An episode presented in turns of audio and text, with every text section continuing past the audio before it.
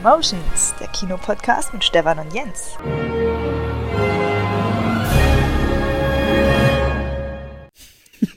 Jens!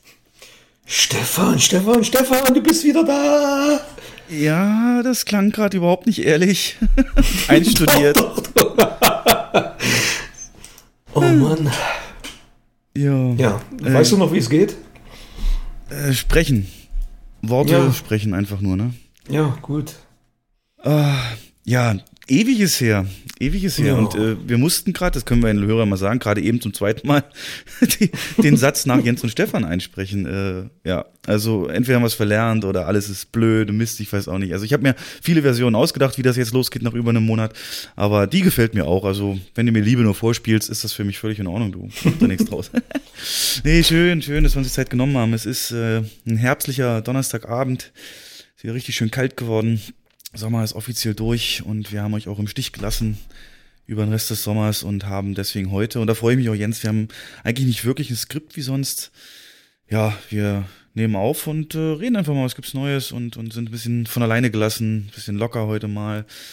Und äh, deswegen, liebe Hörer, lasst euch mitnehmen in das Bad unserer Stimmen, in die Welt der News, äh, Filme, gesehenen Serien und so weiter. Oh Gott, was ist mit mir los? So hab ich doch früher Das nicht hast du aber geredet, oder? einstudiert jetzt, oder?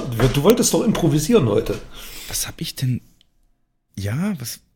Ich wollte improvisieren. Das ist improvisiert. Also vielleicht Ernsthaft? bin ich, vielleicht bin ich doch eher ein, ein Skriptmensch, aber äh, Ja.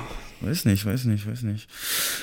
Auf jeden Fall, kurz Disclaimer, falls es tonmäßig ein bisschen anders klingt oder so. Wir haben ein neues Programm, mit dem wir aufnehmen. Und da werde ich ähm, ja auch, auch Sounds einspielen können und so weiter, ein bisschen interaktiver alles gestalten und mal gucken, dass ich das dann im Schnitt dann auch retten kann. Ja, aber jetzt sind wir ja wieder da. Und da bleibt mir natürlich nichts anderes zu sagen, äh, als wie geht's dir? Mir geht's prima. Ich war im Sag komm, sei ehrlich. Du musst doch niemand was vorspielen. Ich bin nicht deine Mir Frau. geht's prima. Mir geht's prima. Mir geht's richtig gut. Ähm, du Ja, hast momentan ist es ein bisschen stressig im Job, aber das weißt du ja selber. Aber angenehmer Stress. Ja, Aber ich bin gut erholt. Ich bin immer noch ein bisschen braun vom Urlaub. Von daher alles safe. ja, kann man ruhig sagen den Gästen. Ähm, weswegen wir uns auch jetzt das einrocken müssen so ein bisschen. Wir mussten gerade, wir hatten gerade sozusagen den roten Alarm im Kino. Das Schlimmste, was man haben kann, ist ein Vorstellungsausfall. Und leider hatten wir den heute doppelt oder haben den jetzt gerade, weil was mit dem Projektortechnik nicht, nicht funktioniert und du hast dich aufgeopfert, heldenmäßig hast du gerade noch bis wirklich eine halbe Stunde vor dem Podcast versucht, das irgendwie zu retten, aber klappt nicht, ja. Tja, So, shit happens, in ne? dem, jo, in dem Saal, den es betrifft, muss heute natürlich Stephen Kings S laufen. Kapitel 2. Ja, und nicht der per dann noch wild, wild, wild schnell in ein anderes Kino getauscht wurde, um den noch äh, zu retten in der Spätvorstellung. Ja, aber dann die anderen Vorstellungen mussten leider ausfallen. So ist das nun mal. Ja, ich habe Jens gesagt, er soll sich da entsprechend opfern, in den Saal gehen, vorher faule Eier verteilen und sagen, ja, kommt jetzt, werft's einfach raus. So machen wir das immer, ja. Ja, ja, ja. Nee, aber lass uns mal zurückblicken. Vielleicht gab es ja auch Ereignisse, du hast ja schon erzählt. Urlaub und was ist eigentlich, haben wir eigentlich in Real Life die große Frage jetzt gleich ähm, bei Galileo Mystery? Die geschilderten Ereignisse beruhen auf wahren Begebenheiten. Urlaub. Ja. Auch schon wieder ein Monat her jetzt, ne? Oder? Jo, Und wo hat sich hin verschlagen? Ach, du warst der Camper, ja, ich weiß es wieder. Ja, ja. Drei Wochen Auto vorbereiten, drei Wochen Urlaub und drei Wochen drei nachbereiten. Wochen, ja, so ungefähr, ja. Also zwei Wochen Urlaub. Ähm, aber war sehr schön. Hat Spaß gemacht mit einem befreundeten Pärchen. Schön auf der Insel Pöhl an der Ostsee. Wir hatten tolles Wetter, viel unternommen, waren viel am Strand, ähm, haben uns gut erholt. Viel Eis gegessen, ein paar Kilo zugenommen. Jo, unterm Strich schöner Urlaub. Also Faszination Camping, Wagen, Tour, da nix verloren oder was? Nee, überhaupt nicht. Ganz im Gegenteil. Und sind das jetzt Nee. immer dieselben Ziele, wo du da hinfährst? Wird das nicht langsam langweilig? Ich glaube, letztes Jahr war es Nee, München, ne? Nö, wir, letztes Jahr war es dasselbe Ziel. Wir waren aber auch schon in Bayern und in, in, in Alpen und ähm, sind am überlegen, ob wir mal nach Kroatien fahren oder nach Italien. Mal gucken. Aber das ist natürlich dann ein ganz schöner Ritt. Das schaffst du nicht an einem Tag. Aber alles machbar. Ähm, ja, irgendwelche Tipps für Leute, die schon ein paar Mal in der Ostsee waren? Hast du so ein paar geheime Ecken entdeckt, äh, die vielleicht Tipps wert wären? Also ich kann es ja immer nur sagen, mein Ding, es gibt zwei Sachen, die man sich angucken kann. Und eine davon ist die Peenemünder ehemalige V2 Raketenbasis oder die, die, die Forschungszentrum da der Wehrmacht. Das ist unglaublich, wenn man sich da so ein bisschen wie ich halt ähm, für Raketentechnik oder generell so Mondlandung und alles, wie das zustande gekommen ist. Das ging ja nicht ohne V2 und Werner von Braun, so ein Wissenschaftler, den sie nach dem Krieg dann rübergeholt haben. Ähm, geht, ja, ähm, sowas war aber gar nicht auf dem Programm, ne? So Kulturgeschichte oder war das wirklich nur auf der vollen Haut und zunehmen? Nee, nee, überhaupt nicht. Nee, wir waren zum Beispiel ähm, zum Beginn der Hanseseel in Rostock. Und ähm, wer sich da ein bisschen für interessiert oder es ist ja ein Riesenvolksfest, es ist fast wie das Oktoberfest, nur am, am Stadthafen in Rostock und jede Menge wirklich riesengroße Segelschiffe. Und als wir da waren, kam gerade tatsächlich aus Mexiko so ein ähm, großes Segelschulschiff rein, ein riesen Dreimaster. Und die ganzen Kadetten, Matrosen, die standen dann tatsächlich auf den Segelrahnen bis hoch, also locker 50 Meter hoch. Ich hatte von der Ferne zuerst gedacht, das wären Puppen. Und die haben sich wirklich keinen Millimeter bewegt. Also eiserne Disziplin, eine Hand nach vorn gehalten, zur mexikanischen Nationalhymne sind die dann da reingefahren, haben angelegt, ein Riesenschiff. Das war schon ähm, sehenswert und Warnemünde ist auch sehr schön. Da liegen oft mal Kreuzfahrtschiffe drin, die man dann auch beim Auslaufen beobachten kann. Und äh, ja, also da, die Ecke sind wir sehr gern. Wir waren aber auch schon weiter östlich Richtung Stralsund. Ähm, Kühlungsborn ist auch schön. Aber es kommt immer darauf an, was man will. Ob man jetzt wirklich die Ruhe sucht oder ob man ja große Strandpromenaden haben will. Ähm, so, so ein bisschen Mallorca-Feeling. Dann ist man solchen Orten wie Kühlungsborn gut aufgehoben. Sucht man die Ruhe, dann fährt man am besten auf so eine Insel wie Pöhl. Mhm. Jo. Urlaub. Ja, ähm, wie lange hat es gedauert, bis die ganze Erholung weg war? Das ist hm, schwer zu sagen. Ähm, der erste Arbeitstag ist immer der längste und man ist eigentlich nach zwei, drei Tagen dann sofort wieder im, im Trott drin. Zerrt noch ein bisschen danach vom Urlaub, aber eigentlich ist das schnell, schnell vergessen. Leider, es ist leider so. Ähm, wo du gerade von unterwegs sein und Reisen sprichst, ich bin, ich bin dass ich nie gedacht hätte, ich bin jetzt ein Bahnfahrer. Aber also als, als, als, ähm, ne, als normal, als Passagier, so nicht wie du mit, mit Steuern.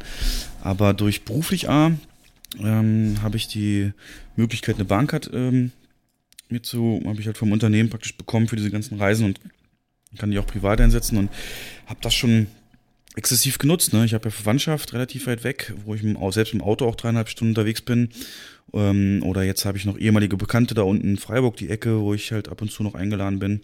Und da fahre ich jetzt mit Bahn. Ich muss sagen, äh, ich muss sagen, es macht Spaß. Ich habe äh, so viel Zeit gehabt, ich konnte die typischen Bahngäste so einteilen ähm, in Kategorien und ich habe festgestellt, am unsympathischsten sind mir diese Workaholics, die so ihren ihren Apple da aufhaben und und und und Tabellen, Skizzen und, und Excel also, also Tabellen bearbeiten da kriege ich ein richtig schlechtes Gewissen. Ich kann da nicht abschalten. Deswegen, äh, ich weiß nicht, ob Ruheabteil so in Zukunft meins ist, aber grundsätzlich wollte ich sagen, es ist halt mega komfortabel. Also, so, was man auch sagen kann über die Bahn, ja, ich hatte Verspätung, ja, auf einer Fahrt war der halt völlig überfüllt. Ähm, aber es ist halt schon echt entspannt, ne? Das kann man jetzt echt nicht leugnen. Aber was mich halt wundert ist, ich weiß nicht, ob du, wann hast du dein letztes Bahnticket gekauft? Ach, das ist ewig her. Ewig her.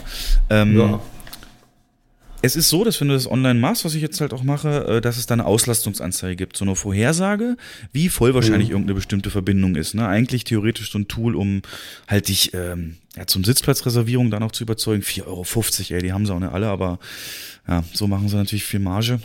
Mm. Und das kann, das hat bis jetzt immer gestimmt. Wenn da stand hoch, war es auch hoch, aber ich habe immer noch was gefunden. Wenn es stand sehr hoch, extrem hoch, dann habe ich, muss ich wirklich im Gang stehen und so. Also es stimmt schon. Was mich wundert, ich meine, die Bahn hat eine Disposition wie wir, ne? Und wir wissen ja auch ungefähr, wie voll die Seele werden und wie sie wahrscheinlich voll werden sollen. Aber mhm. warum hängen die da nicht einfach mehr Wegen an die Bahn? Äh, ich glaube nicht, dass irgendwie, was ist denn so an ICE dran, zwölf Wegen oder so? Können das die glaub, Bahnhöfe dann nicht mehr fassen? Oder warum, also wenn die das wissen, dass es so voll wird, warum nicht einfach, wir machen es doch auch so, oder machen wir einen zweiten Saal auf oder nehmen es den größten Saal? Äh, Das erscheint mir total unlogisch. Also wenn da einer draußen von euch da Verständnis für hat, ähm, wenn die wissen, da ist die Nachfrage so hoch, dann macht doch Kohle, Leute, dann hängt doch da noch was dran. Also die ICEs sind ja, jetzt muss ich mal ein bisschen klug scheißen, sind ja so feste Zugverbände. Das heißt, so ein Zug ist, besteht fix und fest aus so und so viel Wagen. Und ähm, ich glaube, an so einem ICE-Bahnsteig passen, oh, jetzt weiß ich nicht, 12 oder 13 Stück. Und einer mehr würden die dann über die Bahnsteige rausragen. Das ist aus Sicherheitsgründen gar nicht möglich. Aber wenn du jetzt von Regionalzügen redest, habe ich auch schon mal die Erfahrung gemacht, wenn ich in, in, bei meinen Eltern bin, mit der S-Bahn da rumfahre, ähm, dass die dann brechend voll ist zur wirklich fettesten Pendlerzeit. Ähm, aber die haben einfach kein äh, fahrbares Material mehr in der Hinterhand. Die haben nichts, was die da dranhängen können. Die haben nichts mehr. Die fahren wirklich voll alles, was da ist. Und ähm, ich habe irgendwann mal gelesen vor ein paar Monaten, dass auch die, die Hersteller, also dass die Bahn ja massenhaft neue Züge und neue Triebwagen und so bestellt hat, die aber, weiß ich nicht, Konstruktionsfehler oder, oder nicht abgenommen werden können, keine Zulassung haben, ähm, etc. pp. Also, und es sind ja immer bei, gerade bei den ICEs, sind irgendwie immer 20 oder, oder 30 Prozent der Wagen in Erwartung, Reparatur, äh, ja. Wie unsere Projektoren. Mhm. Ähm, naja, ähm, wenn das Aber da du hast schon recht, es ist entspannt. Also wenn ich mir, wenn ich sehe, wie wir aus dem Urlaub zurückgefahren sind, für, für 400 Kilometer neun Stunden gebraucht, wäre ich mit dem Zug entspannter gewesen, ja. Nur da kann ich keinen Wohnwagen dranhängen an den ICE. Nee, aber Schlafwagen gibt es ja bald wieder. Ja, das stimmt, ja. Kommen wieder, ja. Hervorragend. Fantastisch. Die Bahnfahrer also. Aber, ähm, ja, warum es auch übrigens, ich habe mich dann natürlich sofort, ich bin so ein Mensch, weißt du, sobald er irgendwas Neues probiert, äh, liest er sich alles drüber durch, wie damals bei Tschernobyl, machst du ja auch so, ne, Hintergründe Mhm. wissen. Und dann habe ich mir natürlich Wikipedia alles zum ICE so reingezogen, ist ja auch ein geiles technisches Ding. Ähm, und kannst du mir die Frage beantworten, vielleicht weißt du es ja, es gibt ja mittlerweile einen ICE 4, warum hat der eine geringere Höchstgeschwindigkeit, den haben die so bestellt, dass der eine geringere Höchstgeschwindigkeit hat als der ICE 3. Das heißt, er kann nicht mehr über 250 fahren. Ähm, Mhm. Ist doch eigentlich rückständig, würde man sagen. Hast, weißt du, woran das liegt? Du, ich habe davon gehört, dass er bis 250 fährt. Der, der, der 1 und 2 machen, glaube ich, 275 oder 280. Aber der Grund ist mir jetzt nicht geläufig. Weißt du's? Ja, ich, naja, das stand da ja drin. ähm, die, die haben, ähm, die haben es so deswegen gemacht, weil in Deutschland, bei so einem dicht besiedelten Land, als auf Energiemanagementmäßig, effizienzmäßig nicht lohnt, auf 300, 320 oder was die alten ICs konnten, hochzupowern und dann wieder gleich abzubremsen. Das ist äh, wie Mhm. halt so ein Kurzstreckenflug Frankfurt-Berlin. Ne? Also kaum abgehoben, muss schon wieder landen. Und ähm, deswegen haben sie gesagt, lieber konstant die 250 anfahren und schneller da sein, weil die Beschleunigung dahin ist halt besser. Ähm, und so hast du dann bessere Energieauslastung und alles und kannst es halt nicht nutzen. Denn es gibt ein Riesenproblem in Deutschland, äh, wusste ich so auch nicht. Das Schienennetz, das ist, teilt sich, das, das ist so, so ein Shared, so ein Shared Universe. Das Deutsche Bahn, äh, Cinematic Universe ähm, ist ähm, äh, Transportzüge und Regionalzüge teilen sich dieselben Gleise wie ICEs. Und in Frankreich zum Beispiel ist es so, dass der TGW ein eigenes Netz hat, wo der dann natürlich durchballern kann, nicht überall halten muss und so weiter. Und deswegen äh, fährt er so schnell. Aber in Frankreich gibt's ja außer den Küstenstädten unten und Paris auch nichts. Deswegen kann der über Land halt so Mhm. durchbrettern. Und bei uns hast du halt alle 100 Kilometer einen größeren Ort, wo der halten muss. Ne? Also Ja. du hast ja schon einzelne, also du hast ja schon separate ICE-Strecken. Was? Ja, jetzt so Hamburg, Berlin, äh, äh, Berlin, ja, ja, München die jetzt die großen neue. Strecken, ja. die sind, genau, das, die Regionalstrecken laufen parallel zu den ICE-Strecken. Aber ähm, die, die werden ja auch sehr oft, also hier wird eine große Strecke jetzt komplett gesperrt oder ist jetzt fast ein Jahr gesperrt bei uns in der Gegend. Und ähm, da müssen Ja, aber die wegen, wegen halt Modernisierung, wirklich- nicht weil. ja, genau, genau. Ja, ja, ja. Die fahren dann halt auf den Regionalstrecken. Dauert ein bisschen länger. Jo. Naja. Aber die Ähm, bauen ja, die bauen und bauen und bauen.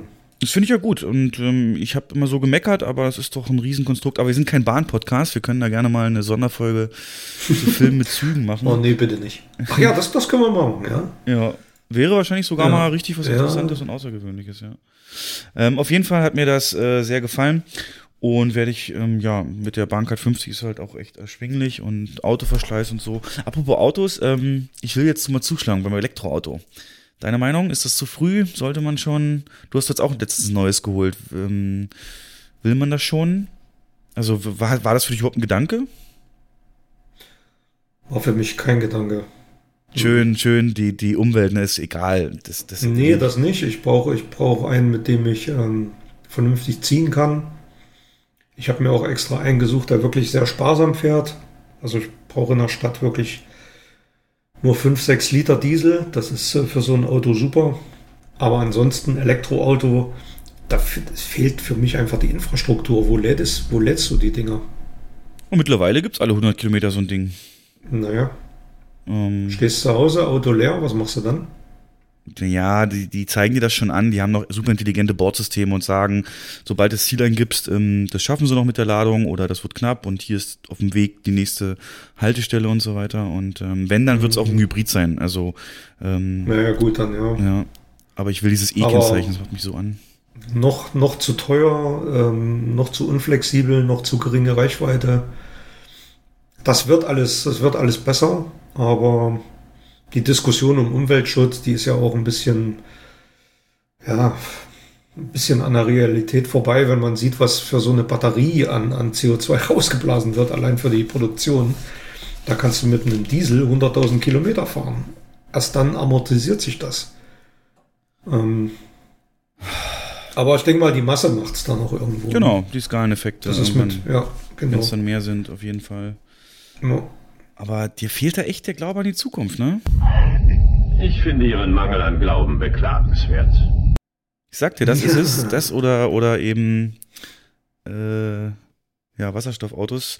Auf jeden Fall, Hörer, wenn ihr da irgendwie schon Erfahrung mit habt, gerne mal raushauen, ob es da bestimmte Empfehlungen gibt. Gerade so Hybrid dann nur für den Stadtverkehr fährt er ja 40, 50 Kilometer elektrisch.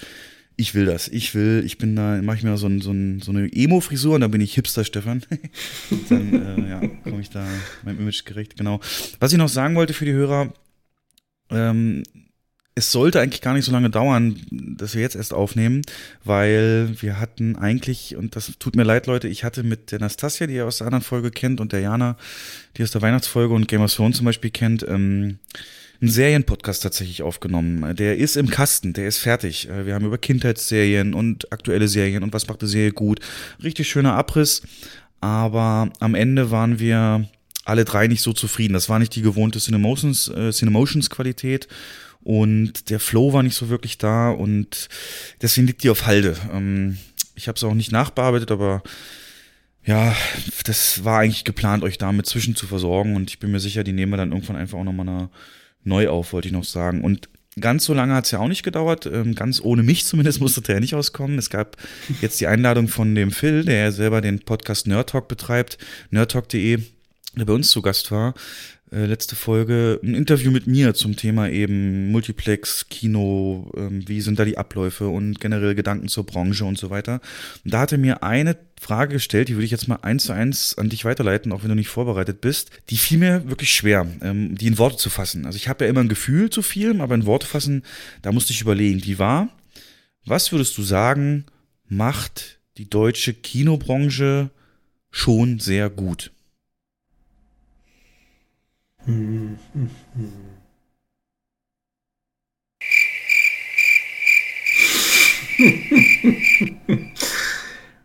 Also die Rede ist von der Kinobranche, nicht von der Filmbranche, ne? Also Genau. es geht um, um Kinos. Ja. Die Kinobranche, Ähm, was? Ich habe auch wie du da gesessen und eigentlich Ich- ist es unser Job, ne?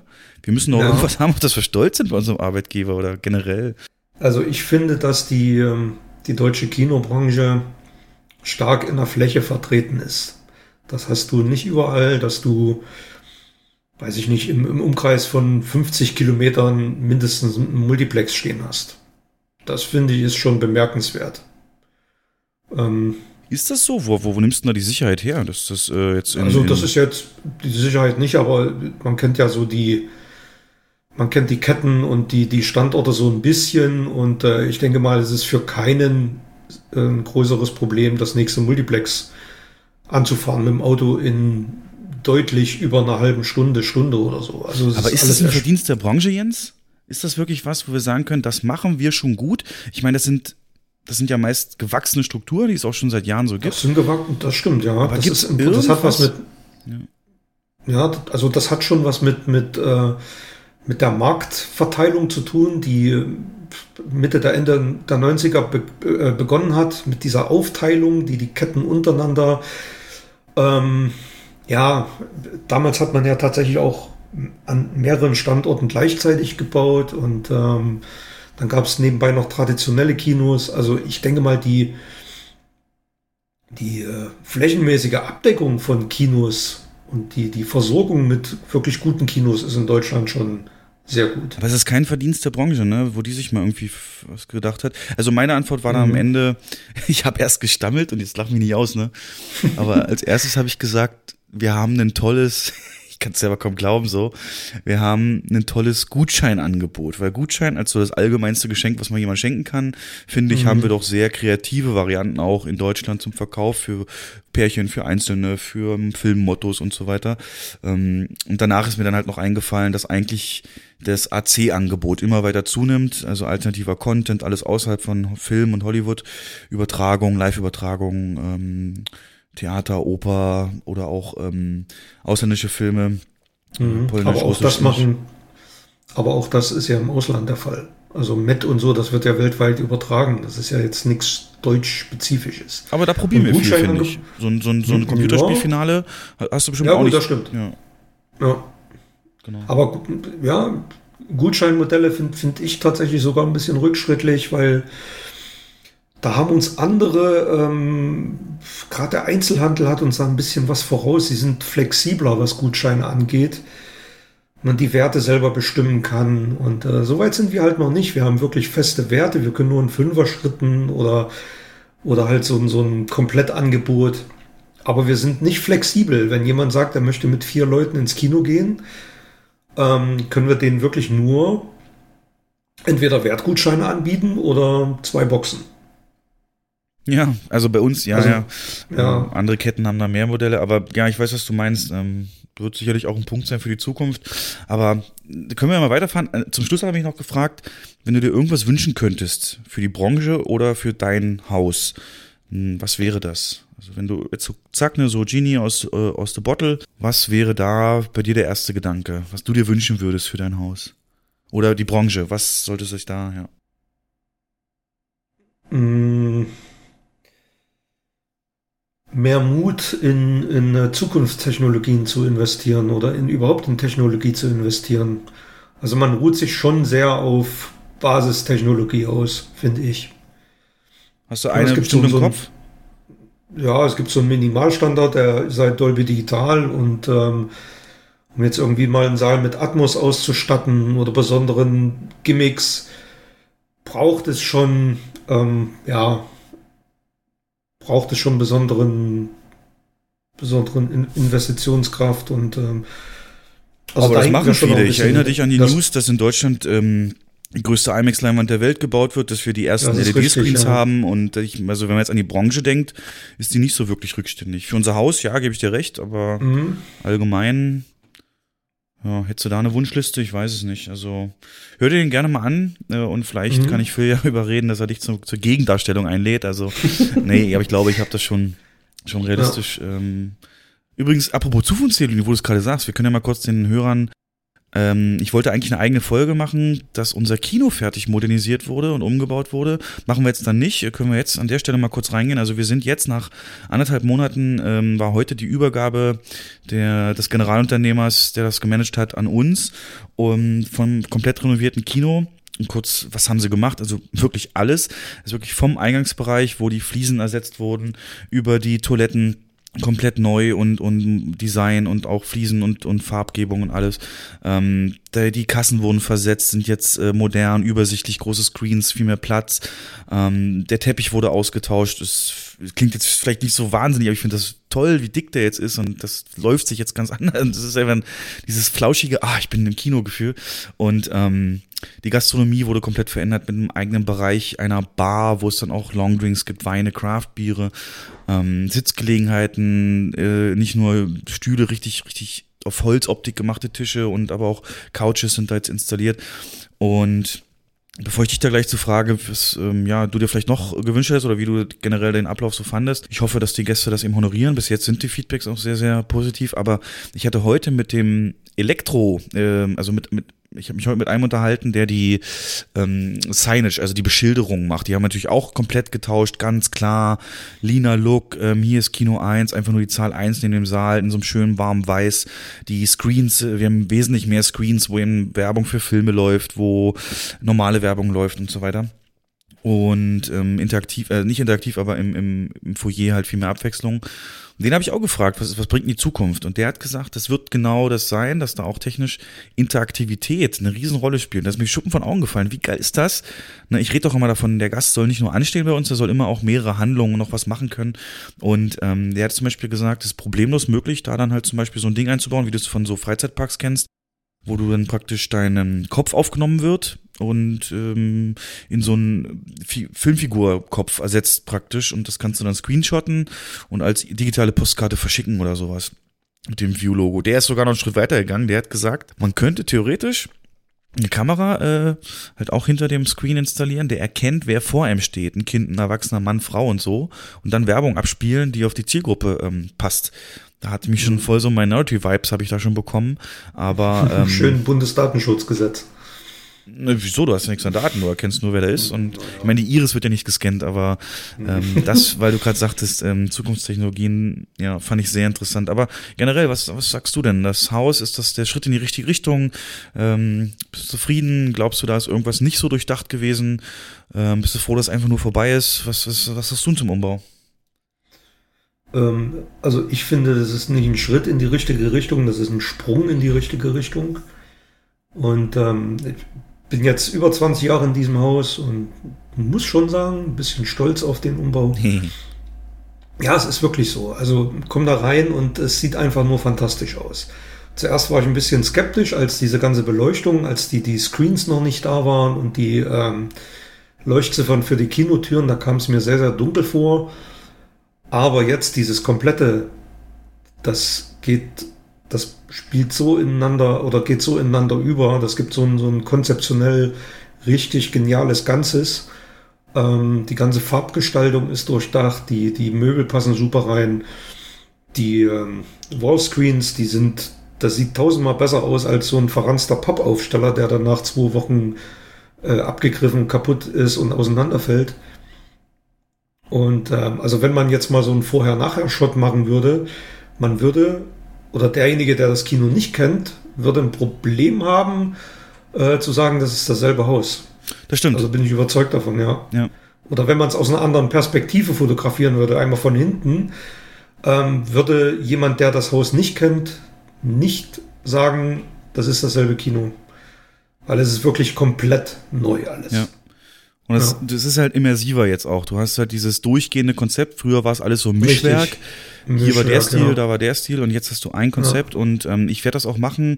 Ich hoffe, ich schaff's dann, wenn ich den hier veröffentliche, werde ich ein paar Fotos auch mal posten, vorher, nachher. Wir haben da mhm. über 200 Stück, hat unser Haustechniker gemacht und ich glaube, ähm, das wird gut ankommen, genau. Wird aber, da bin ich sehr gespannt, äh, auch mit einer preislichen Veränderung einhergehen. Also für alle da draußen, wir haben im Moment das Modell, dass wirklich jeder Film jeden Tag, egal wo, 5,99 kostet, egal für wen. Und das wird höchstwahrscheinlich sich ändern um äh, so in die Richtung zwei Euro. Und bin mal sehr gespannt, wie da ja das Verständnis dann dafür ist, wenn man gleichzeitig das Kino so neu dann eben auch sieht. Genau. Ja, ja, ja, ja, ja. Aber bevor ich, ähm, jetzt haben wir viel über die Zukunft geredet. Ein großes Event hatten wir im Kino, da war ich leider nicht dabei und das kannst du mir nochmal schildern. Äh, in unserer Stadt wurde zum Teil Filme mit und von Heinz Erhardt gedreht. Da gab es jetzt das 60, 50-jährige Jubiläum eines dieser Filme, der bei uns dann eben aus dem Grund nochmal gezeigt wurde. Und das hat ganz schön viel Nachfrage erzeugt und äh, mit viel Programm wurde das angegangen und vielleicht kannst du da ja mal äh, aus dem Nähkästchen plaudern. Wie war denn das? War das ein Event, wo du sagst, so muss es sein, dafür ist Kino da oder äh, war das eher so ja regulär normal oder hatte man schon irgendwie die Faszination, dass dieser Film nachwirkt, auch gespürt. Wie, wie, wie hast du das wahrgenommen? Also dieses Event ist das perfekte Beispiel, ähm, dass wenn irgendwas drumherum passiert, wenn man es gut vermarktet, ähm, dass das dann auch funktioniert. Weil wir hatten diesen Film in der Vergangenheit immer mal wieder im Programm aus verschiedenen Anlässen, Filmcafé oder Seniorenkino. Und ähm, jetzt, das war vor anderthalb Wochen, ja. Ja. Ähm, es ist tatsächlich gelungen, den, den größten Saal in unserem Haus komplett auszuverkaufen. Also Mhm. da war kein einziger freier Platz mehr frei. Es gab halt ein Rahmenprogramm, es gab einen Heinz R. Doppelgänger, der da ein bisschen performt hat. Cool. Ähm, Es waren wirklich auch bekannte Seriendarsteller da, die halt hier ihre Wurzeln haben. Und äh, angedacht ist ja, die Stadt wieder als Film, ich sag mal in Anführungsstrichen Mekka zu etablieren, dass hier wieder Serienformate produziert werden. Und ähm, Mecker ist ein starkes Wort, ne? Also, ja, ja es, es, es war es ja mal. Es war es ja mal in den 50er und 60er Jahren. Also damals hat, haben sogar große Fernsehstationen ähm, überlegt, hierher zu kommen. Also das ZDF wollte eigentlich sogar hier ihr Sendezentrum bauen. Ach was. Ja, das ist wirklich so. Und das alles ist dann irgendwann in den 60er Jahren halt ähm, zurückgegangen, als die Leute angefangen haben, mehr fernzusehen und weniger ins Kino zu gehen, sind die, ist das Studiosystem in Deutschland natürlich auch komplett ähm, anders geworden.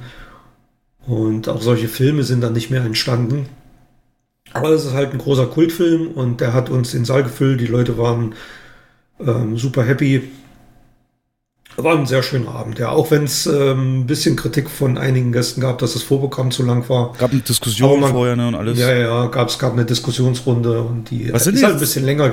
Was sind denn jetzt die konkreten Pläne, unsere Stadt da wieder größer zu machen? Oder ist das mehr so Marketing-Geschwurbel gewesen? Also ich sag mal so, erste Tendenzen gibt's ja schon. Es entstehen hier mittlerweile Tatort. Das stimmt? Folgen.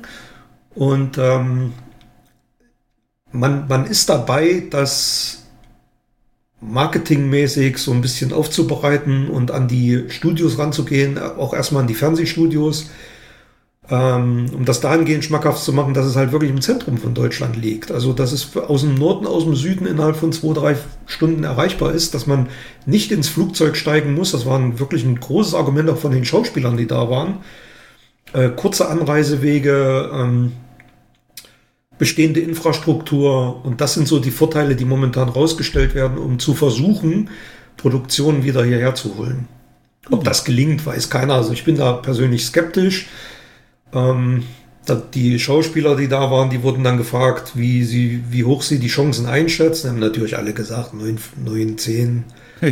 Ähm, ja, ich meine, in so einer Diskussionsrunde muss man ein bisschen übertreiben. ja. Aber ich glaube, dahingehend ist es noch ein langer Weg. Also so einfach wird das nicht sein. Na, aber Schritt in die richtige Richtung und wenn uns Ja, das genau. zu solchen Events führt, warum nicht? Ja, Äh, ich glaube, der Mhm. nächste Tatort ist oder wurde schon gedreht und ähm, ist dann auch bei uns ja in Genau. der Premiere gelaufen und das, ähm, ja, bin ich immer für sowas zu haben, genau. Dann, äh, ja, lass uns mal so ein bisschen gucken, was es in dem Monat ähm, an, an News gab, die, oder hast du noch was in, in dem Bereich hier, was, was du so erlebt hast und Nö. war das? Weil Nö, dann würde ich jetzt mal, ja, zum nächsten Teil überschwenken. Stand by for IMAX Theater Optimization Crosscheck. Configure customized movie screen. Field of view maximized.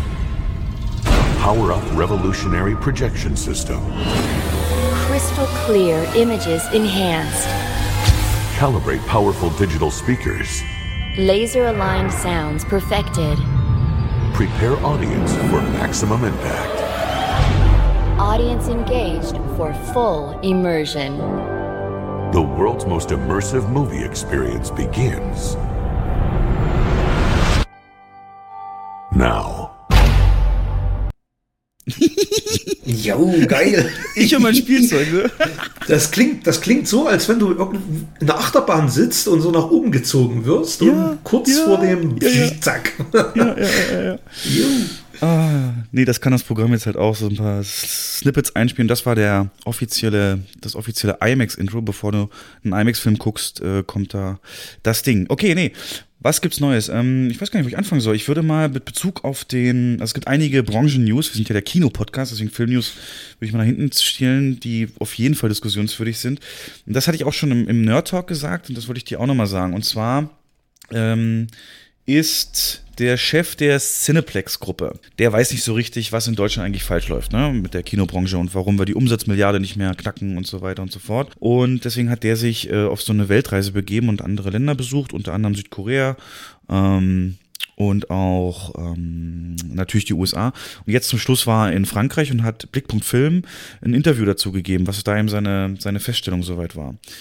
Und das hat mich doch schon sehr überrascht, nämlich eine Kernaussage war, also die waren in Multiplexen und haben sich das so alles angeguckt und er sagte, ah, also warte mal, vielleicht zum Verständnis. Frankreich, ja, 20 Millionen weniger Einwohner als Mhm. wir und macht so ziemlich in jedem Film, machen die mehr Besucher als wir. Also, also ich glaube, die haben schon zwei, sechs Millionen Filme jetzt mit Endgame oder noch mehr und, und König der Löwen, wo wir gerade so bei fünf kratzen und auch so Und, immer- und die haben auch starke Eigenproduktion, ne? Also die, der Anteil lokal 33 Prozent, bei uns dümpelt er so Ja, bei ja, Mhm. 25 hin, ganz genau. Und ähm, es wird alles ganz anders angenommen, aber er sagte, woran liegt das jetzt? So, warum sind die so viel erfolgreicher? Und ähm, er hat sich halt die Kinos angeguckt und sagte, ist kein Vergleich. Die sind rückständig. Das ist Steinzeit, sagte er im Vergleich zu Deutschland. Er sagte, wirklich enge, alte Stuhlreihen, nicht überall, aber doch noch weit vertreten. Du hast eine unattraktive Concession, also Gastrobereich, die legen null Wert auf Popcorn oder, oder Nacho-Pushen, die, die verkaufen lieber Flaschengetränke, wo viel weniger Marge drauf ist, reicht denen dann. Also nicht so durchgeeffizientisiert, das Wort also, nicht. also wie hier so ein, also wie hier so ein traditionelles Kino äh, aus den 80ern. Ja, so kommt es in der Beschreibung halt drüber. Und also es kann nicht an der technischen, natürlich haben die auch Kinos, die gut ausgestattet sind, aber daran kann es nicht liegen. Ne? Und das ist ja gerade so der Ansatz, den deutsche Kinos gehen. Wir statten aus, Sitze, eben Projektionssysteme und so weiter. Und ähm, daran kann es also nicht liegen. Und dann hat er sich das Marktumfeld so angeguckt und das habe ich auch im Nerd Talk gesagt, äh, da ist der Stellenwert des Films ein völlig anderer. Ähm, das ist dann Kulturgut. Bei uns ist es mehr so, ne, läuft nebenbei mit. Ähm, und da ist es zum Beispiel sogar so, dass Mittwoch, soweit ich weiß, oder hat er auch gesagt, keine Schule ist, Mittwochnachmittag. Und im TV keine Spielfilme gezeigt werden dürfen, als Beispiel. So kleine Sachen, die man den Filme eben pusht. Ähm, und kann es vielleicht sogar daran liegen, dass wir hier all unsere Mühe, die wir investieren und uns jedes Mal überlegen, woran liegt denn das und schlechtestes Kinojahr und so weiter. Glaubst du, dass es wirklich ein Faktor sein kann, der außerhalb unserer Reichweite liegt, dass ähm, der Film an sich einfach ein komplett, na nicht kaputtes, aber doch schon beschädigtes Image hat, wenn man jetzt, woran denkst du, wenn ich deutscher Film sage? Das ist vielleicht ein Fuck you Goethe und das ist nicht, nicht stellvertretend, ne? aber in Frankreich, gerade die Eigenproduktionen, die werden ja manchmal auch zu Mega-Hits, aber auf jeden Fall laufen, die da alle sehr solide. Da ist auch Mhm. was Schlechtes dabei. Du kennst den letzten Monsieur Claude, der Ja, war ja. Auch, auch kritisch kein Ding. Aber ähm, kann das vielleicht sogar so eine, ich will nicht sagen Ausrede, aber kann das vielleicht sogar sein, dass dass das einer der Gründe ist, warum Deutschland nicht so, so abgeht, ähm, warum die Deutschen so wenig ins Kino gehen, weil einfach der Bezug zum Film den Deutschen nicht so lieb gewonnen ist wie den Franzosen. Also ich war zu selten in Frankreich, einmal in meinem Leben, um das selber zu beurteilen, aber wenn das so der Chef dieser Kette eben sagt, ähm, ja, bei so viel weniger Einsätzen, so viel mehr, ja, also, was meinst du, Also kann das, fällt, kann das ein Grund sein? fällt- mir jetzt schwer zu beurteilen, weil ich auch noch nie in Frankreich war. Ähm, aber Wertigkeit, ja, das kann schon tendenziell in die Richtung gehen. Ähm, Kino ist hier in Deutschland für, ich sag mal, für eine Familie ähm, eines von vielen Freizeitmöglichkeiten. Entweder du gehst ins Kino oder du gehst bei schönem Wetter ins Freibad oder du gehst in den nächsten Spielepark ähm, oder du fährst Samstag zum Ikea mit der Family und gehst dort Köttbullar fressen. Ähm, das, das sind so die, die Möglichkeiten, die man hat. Da Das gilt doch Film aber auch für Frankreich. Ja, aber vielleicht ist es dort, vielleicht ist dort der Kinobesuch höher angesiedelt. Ne? Ja, genau, das schreibt er ja. Ja, also wertiger, sage ich mal.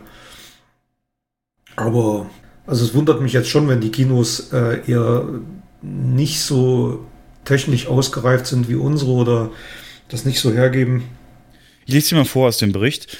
Dann, dann muss es ja irgendwie einen anderen Grund haben. Lassen Sie mich an dieser Stelle ein paar beobachtete Phänomene skizzieren, die ein starker Beleg dafür sind, dass Film an sich in Frankreich viel stärker im kulturellen Kanon verankert ist als bei uns. Mit Ausnahme der großen Animations- und Kinderfilme werden alle Filme im Original und untertitelt gezeigt. In einem der größten Einkaufscenter der Stadt, im Stadtzentrum zwischen Notre Dame und Saint Pompidou, ist eine erhebliche Fläche für die Filmbibliothek vorbehalten. Hier scheint ein kulturelles Gedächtnis auch in einer stark frequentierten und entsprechend teuren Kommerzfläche wichtig zu sein. Welchen hohen pädagogischen Stellenwert Kino und Film haben, zeigt doch die Tatsache, dass wir in einem kleinen Filmmuseum, das neben Exponaten wie Autogramme im Wesentlichen eine Führung äh, durch das Kino zu seinen Anziehungspunkten zählt. Eine Exkursion von, äh, und wir konnten da eine Exkursion von Grundschülern beobachten. Und noch ein kleines, aber feines Detail. Paris mag sicherlich nicht mit dem Rest des Landes vergleichbar sein, aber die Dichte von wunderschönen altmodischen Litfaßsäulen, die ausschließlich Filme im Kino bewerben, ist bemerkenswert. In der Woche unseres Besuchs wurden auf hunderten dieser Flächen eben damals aktuelle Filme angepriesen. Ja, welche Lehren kann man daraus ziehen? Enge Stuhlreihen und ein Rückschritt beim Komfort dürften nicht sonderlich hilfreich sein, weil das so ist ja der Status quo in Frankreich und kommen nicht in Frage. Interessanter wäre da die Übernahme einer anderen Denkweise. Die eher unselige Trennung in Mainstream und Arthouse existiert in Frankreich offenkundig schlicht nicht. Dort zeigen alle Kinos alles. Angesichts der zunehmenden fremdsprachkundigen deutschen Bevölkerung könnte es zudem ein Versuch wert sein, Anteil an OMU oder OV zu erhöhen. Das Kino stärker zu schützen, ist ohnehin wünschenswert. Hier hat er dann gesagt, dass es teilweise ein Auswertungsfenster gibt von vier Monaten in Frankreich. Bei uns ja maximal drei. Und das Kinofest äh, erwähnt er noch, das im Frühjahr und Hochsommer für vier Tage stattfindet, wo ähm, für vier Euro jeder ins Kino kommt und das halt mit Programmen und Aktionen begleitet ist und so weiter. Ja, leuchtet das ein oder? Na, wie ist denn die, äh, wie ist denn die Preisstruktur? Ja, also erstmal hat er gesagt, der ähm, Brutto-Nebenumsatz, der liegt halt aufgrund dieser Nullschwerpunkt auf die Gastro bei 2,50 Euro. Mhm. Ähm, das muss ich überlegen, äh, was da liegen bleibt. Äh, in Deutschland für die Infos für euch da draußen so ungefähr bei 3,80 Euro bis 4 Euro. Ähm, Spitzenwerte sucht man hier also genauso vergeblich wie beim durchschnittlichen Ticketpreis, wobei der Durchschnitt eine besondere Rolle spielt. Denn erwartungsarmees ergaben sich bei den Ticketpreisen besonders interessante Erkenntnisse. Alle der von uns besuchten Filmtheater beginnen mit dem Spielbetrieb um 10 Uhr morgens, manchmal sogar noch früher. Bis mittags gibt es reduzierte Preise, danach werden relativ hohe Einheitspreise in Paris zwischen 10 und 14 Euro über die ganze Woche hinweg verlangt. Allerdings gibt es Rabatte für Zielgruppen, ne, Kinder, Schüler, Studenten, Senioren, Auszubildende. Ähm, mhm. Der Hauptgrund dafür, dass der durchschnittliche Eintrittspreis in Frankreich um rund 2 Euro unter dem deutschen Wert liegt, dürfte allerdings die mittlerweile weit verbreitete Anwendung der Flatrate-Karten äh, liegen. Genau. Für zum Beispiel Besucher unter 26 kostet eine monatliche Flat 18 Euro und alle über 26 23 Euro. Ähm, und mit 3 Euro Aufpreis gibt's die dann eben auch für 3D-Filme. Und in Deutschland unbekannt gibt's eine weitere Variante, eine Flatrate für zwei Personen. Da kann namentlich erfasster Inhaber so einer Karte für 33 Euro im Monat stets eine weitere Person mit ins Kino nehmen und der Anteil Flatrate-Kunden insgesamt liegt zwischen 25 und 40 Prozent bereits. Und das habe ich auch in dem Podcast mit Phil gesagt. Ich glaube, das könnte eins zu der nächsten großen Dinger werden, so Flatrate-Systeme, ähm, die den Markt ganz schön aufschütteln werden. Ähm, aber hilft, also jetzt, wenn du alles jetzt so einer Gesamtheit gehört hast, ähm, war da irgendwas mhm. dabei, was für dich logisch war, sei es Programm, Trennung, Arthouse, Mainstream, Preise? Was war gerade dein erster Gedanke so? Hat er recht? Hat er sich geirrt? Kann das was dran sein? Also was, was wirklich auffällig ist, das ist, ähm, das habe ich auch schon, also beobachte ich seit ein paar Jahren, dass die, ähm, dass der Aufwand, der ans Marketing gesteckt wird, deutlich zurückgegangen ist hier in Deutschland. Also man sieht kaum oder sel seltener Werbung für Filme in der, in der City an Litfaßsäulen, an diesen großen Plakatwänden. Da spielen sich, wenn, dann werden Gutscheinaktionen beworben oder Weihnachten irgendwelche Specials aber man sieht überhaupt nicht mehr äh, bestimmte Filmstarts oder so. Gibt es überhaupt nicht mehr. Das ist aber auch eine Frage, ähm, da, muss sich, da muss der Verleih ja auch aktiv werden. Also der partizipiert ja am meisten davon, wenn sowas beworben wird. Und das findet scheinbar ja dann in Frankreich deutlich häufiger und, und stärker statt als Ja, auf Litfaßsäulen. Ja, ja. Also, also du sagst, Comeback der Litfaßsäule. Ja, ja?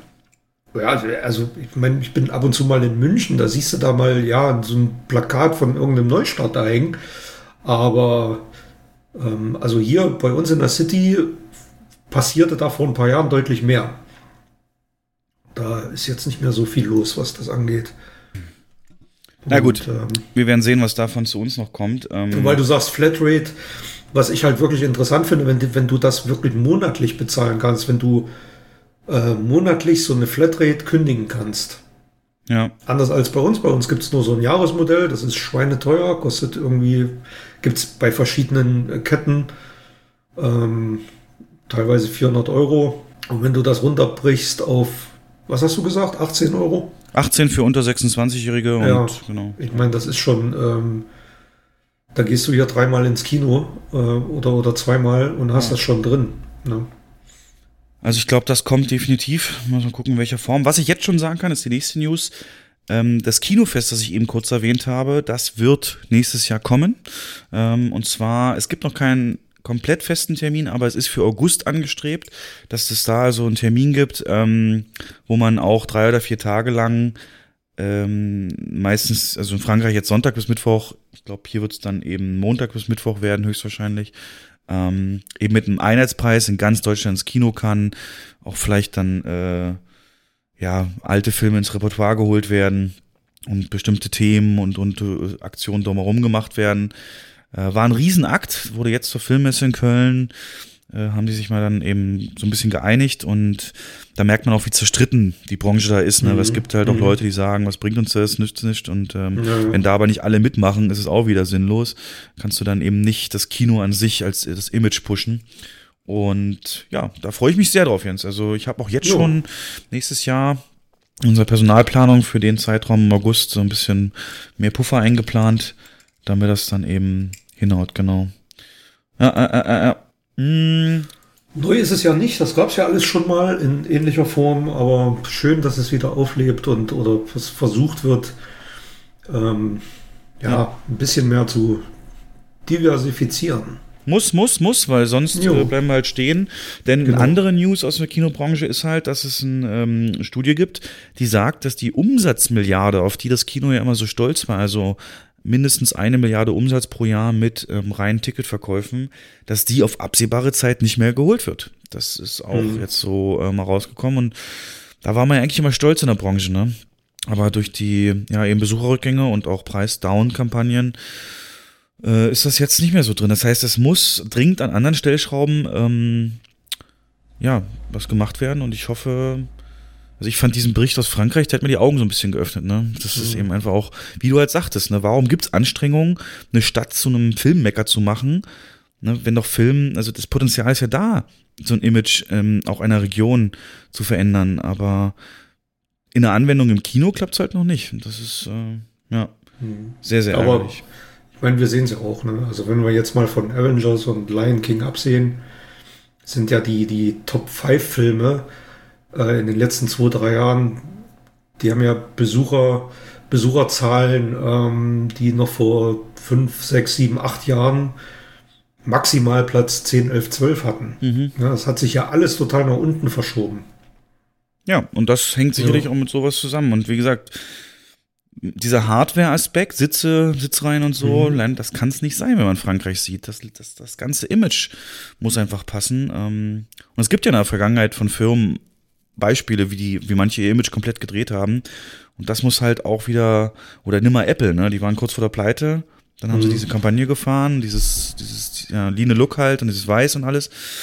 Und jetzt, also ich glaube, Kino, ja, da müssen, müssen wir auch wirklich alle Hand in Hand arbeiten, damit da was passiert. Ähm, als Beispiel eben dafür, wie divers das ist, äh, der Film Leberkäse Junkie, eine sehr lokal bayerisch eingefärbte Produktion, Krimi, ist der erfolgreichste deutsche Film 2019. Obwohl er nur in Bayern dauerhaft veröffentlicht wurde. In allen anderen Ländern, wie bei uns jetzt auch Bund- Bundesländern, gab es Einzeleinsätze. Ist das nicht, ist das nicht der Hammer? Wenn du jetzt selbst sowas wie Falcolini im Barek und so überholst mit so einer lokalen Produktion, also muss es ja noch möglich sein, dass Filme so eine Magie ausstrahlen. Und die Leute ran. Ja, Hast du eine Erklärung, warum das, äh, sind das jetzt einfach nur Leute, die die letzten Teile geguckt haben und sagen, ah, jetzt habe ich alle geguckt, jetzt gucke ich auch den, oder sind die wirklich so gut? Ich habe auch mit Phil auch darüber geredet. Der hat ihn gesehen und sagt halt, es ist schon ein solider Film, aber so richtig den Hype konnte er mir da nicht beschreiben. Und das ist ja eine Leistung, ne? Besuchermillionär ist der, glaube ich, sogar. Ähm, also die, man kann es ja eigentlich schon Filmreihe nennen. Ich habe es auch nicht gesehen, Aber es ist da so ein, so ein kleiner Kult darum entstanden und die, der Vorgängerfilm, frage mich jetzt nicht, ich glaube Winterkartoffelknödel oder so hieß der, ne? Ähm, Der- ich glaub, der wird mit, ja, ja. Ähm, der ist ja tatsächlich wirklich nur in Bayern ausgewertet worden und man hat es jetzt bundesweit versucht mit Einzeleinsätzen und die waren super erfolgreich. Also der ist auch bei uns äh, gelaufen und wir haben nochmal eine Vorstellung nachgeschoben, Ja. ähm, was schon sehr bemerkenswert ist für so einen, ja, doch eher sehr speziellen Film, der vor Jahren irgendwann mal im bayerischen Fernsehen Samstagabend gelaufen wäre, in der Spätschiene. Ähm, ja, vielleicht ist das ja. Hast du, hast so du dich damit beschäftigt? Wie konnte der denn so einen Kult aufbauen?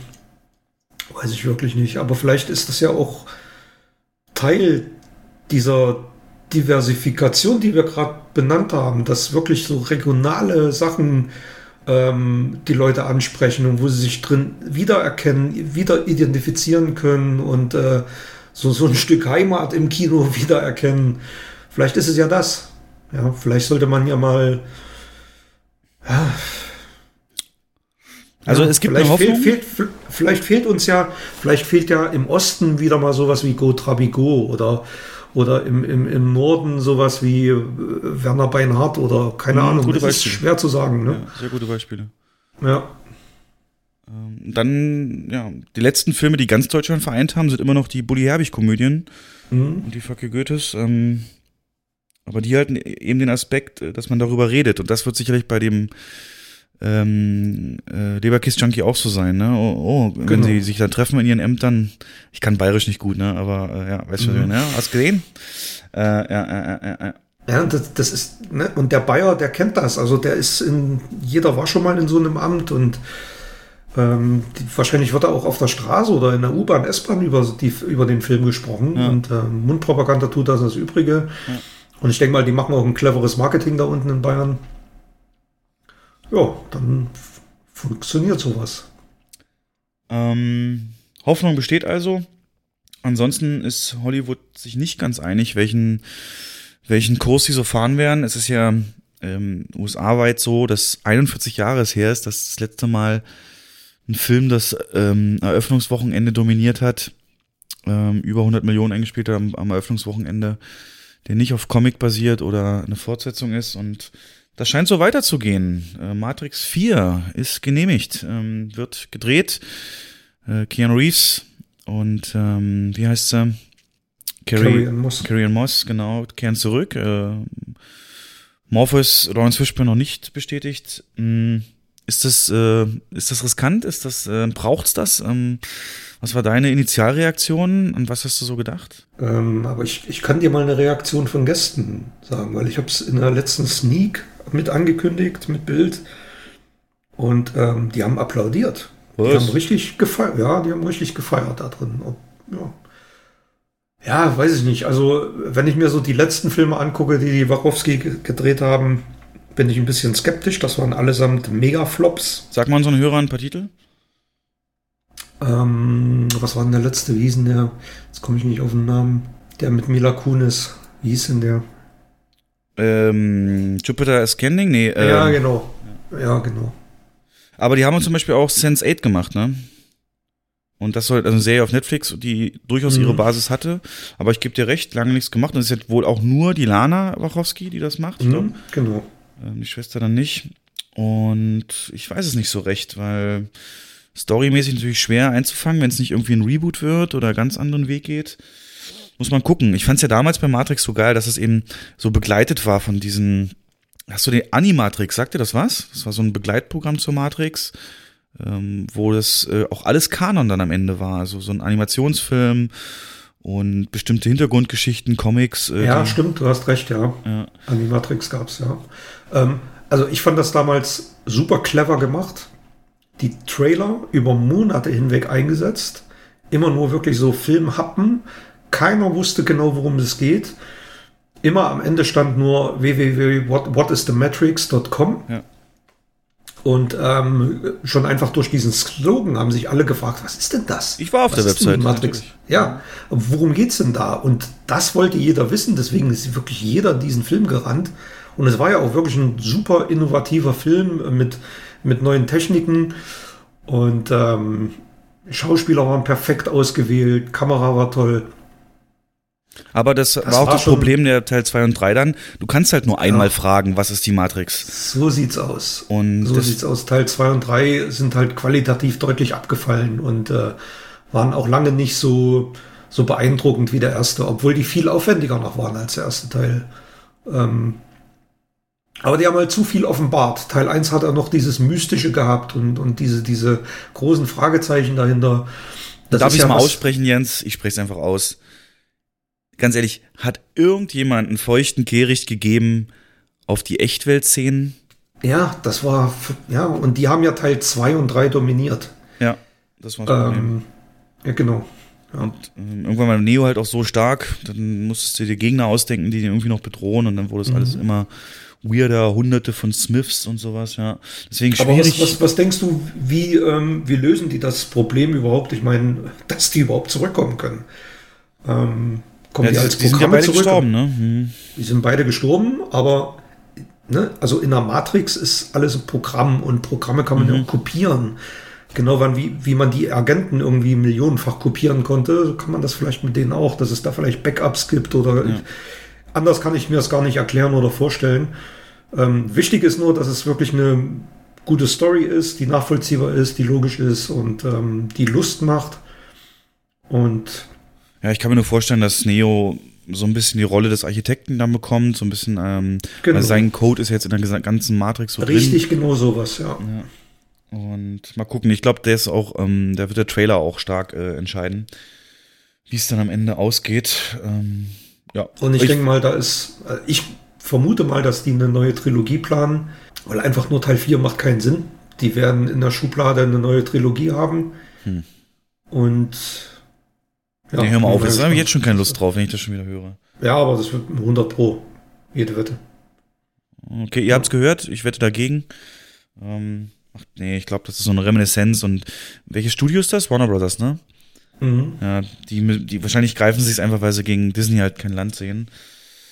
Ähm, und alles jetzt nochmal versuchen. Aber grundsätzlich haben sie einen guten Zeitpunkt gewählt, denn Keanu Reeves ist ähm, gerade so ein bisschen auf der Höhe. Der ist so ein Internetphänomen Ja. zurzeit und wird überall abgefeiert. Der macht in dem äh, meisterwarteten Spiel, Piz, äh, Videospiel nächstes Jahr mit Cyberpunk 2077 wurde er jetzt bei der E3 im Sommer so einer riesen Videospielmesse als, als spielbar oder als Nebencharakter vorgestellt, da ist die Masse ausgerastet.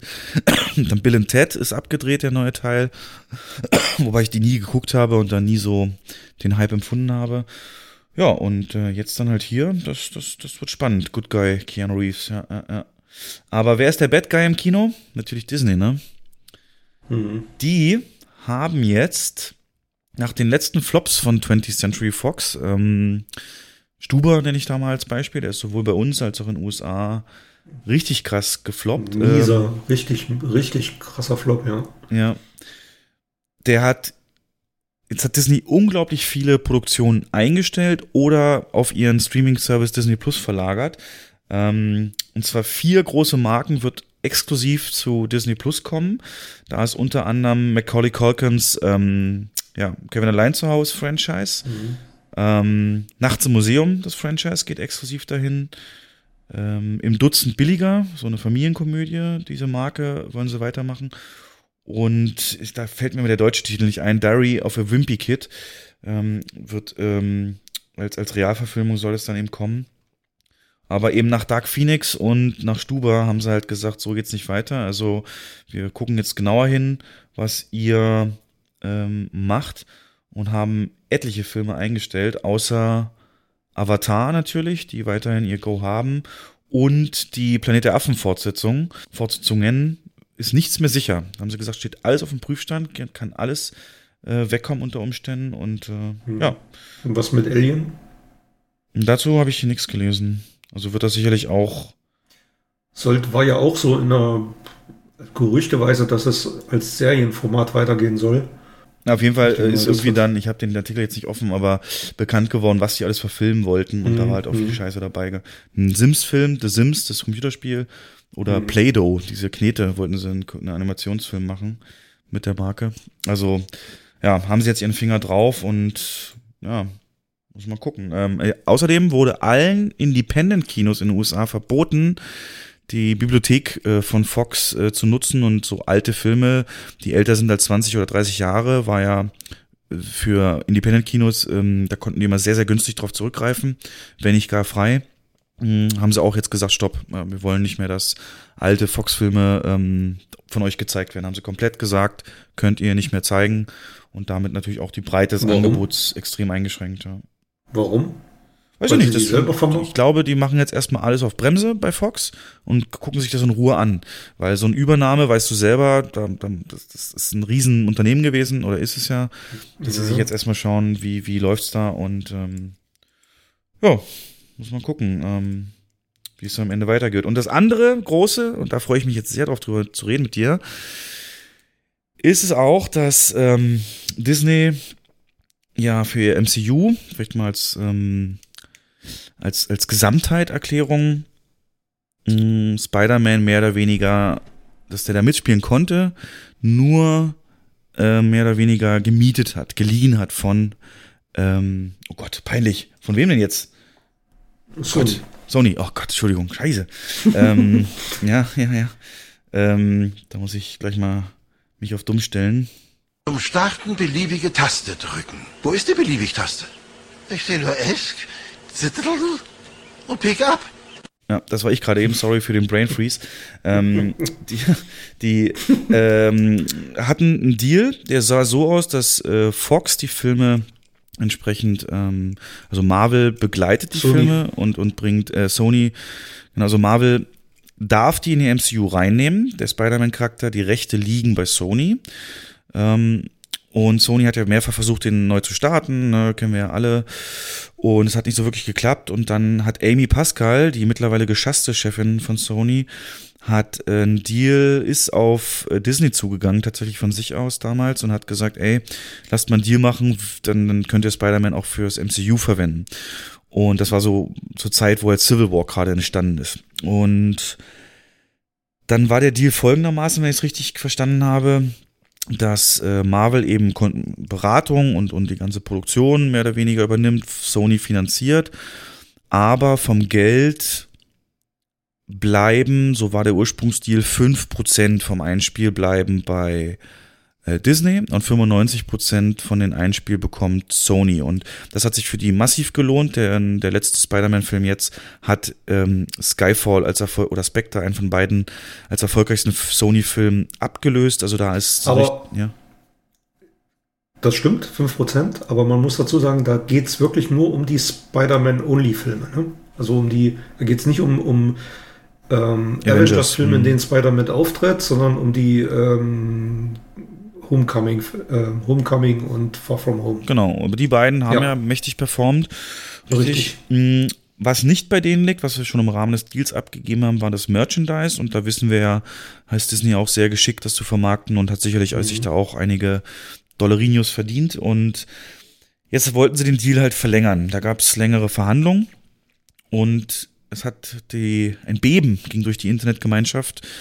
Äh, sie sind sich nicht einig geworden. Und es gibt, Stand jetzt, keinen Deal mehr für die Weiternutzung äh, von Spider-Man durch Disney, beziehungsweise dessen Auftreten im MCU. Denn, so die Gerüchte, in der Verhandlung hat Disney gesagt, ey Leute, der ist so erfolgreich, der bringt euch so viel, wir wollen uns nicht mehr mit 5% abspeisen lassen.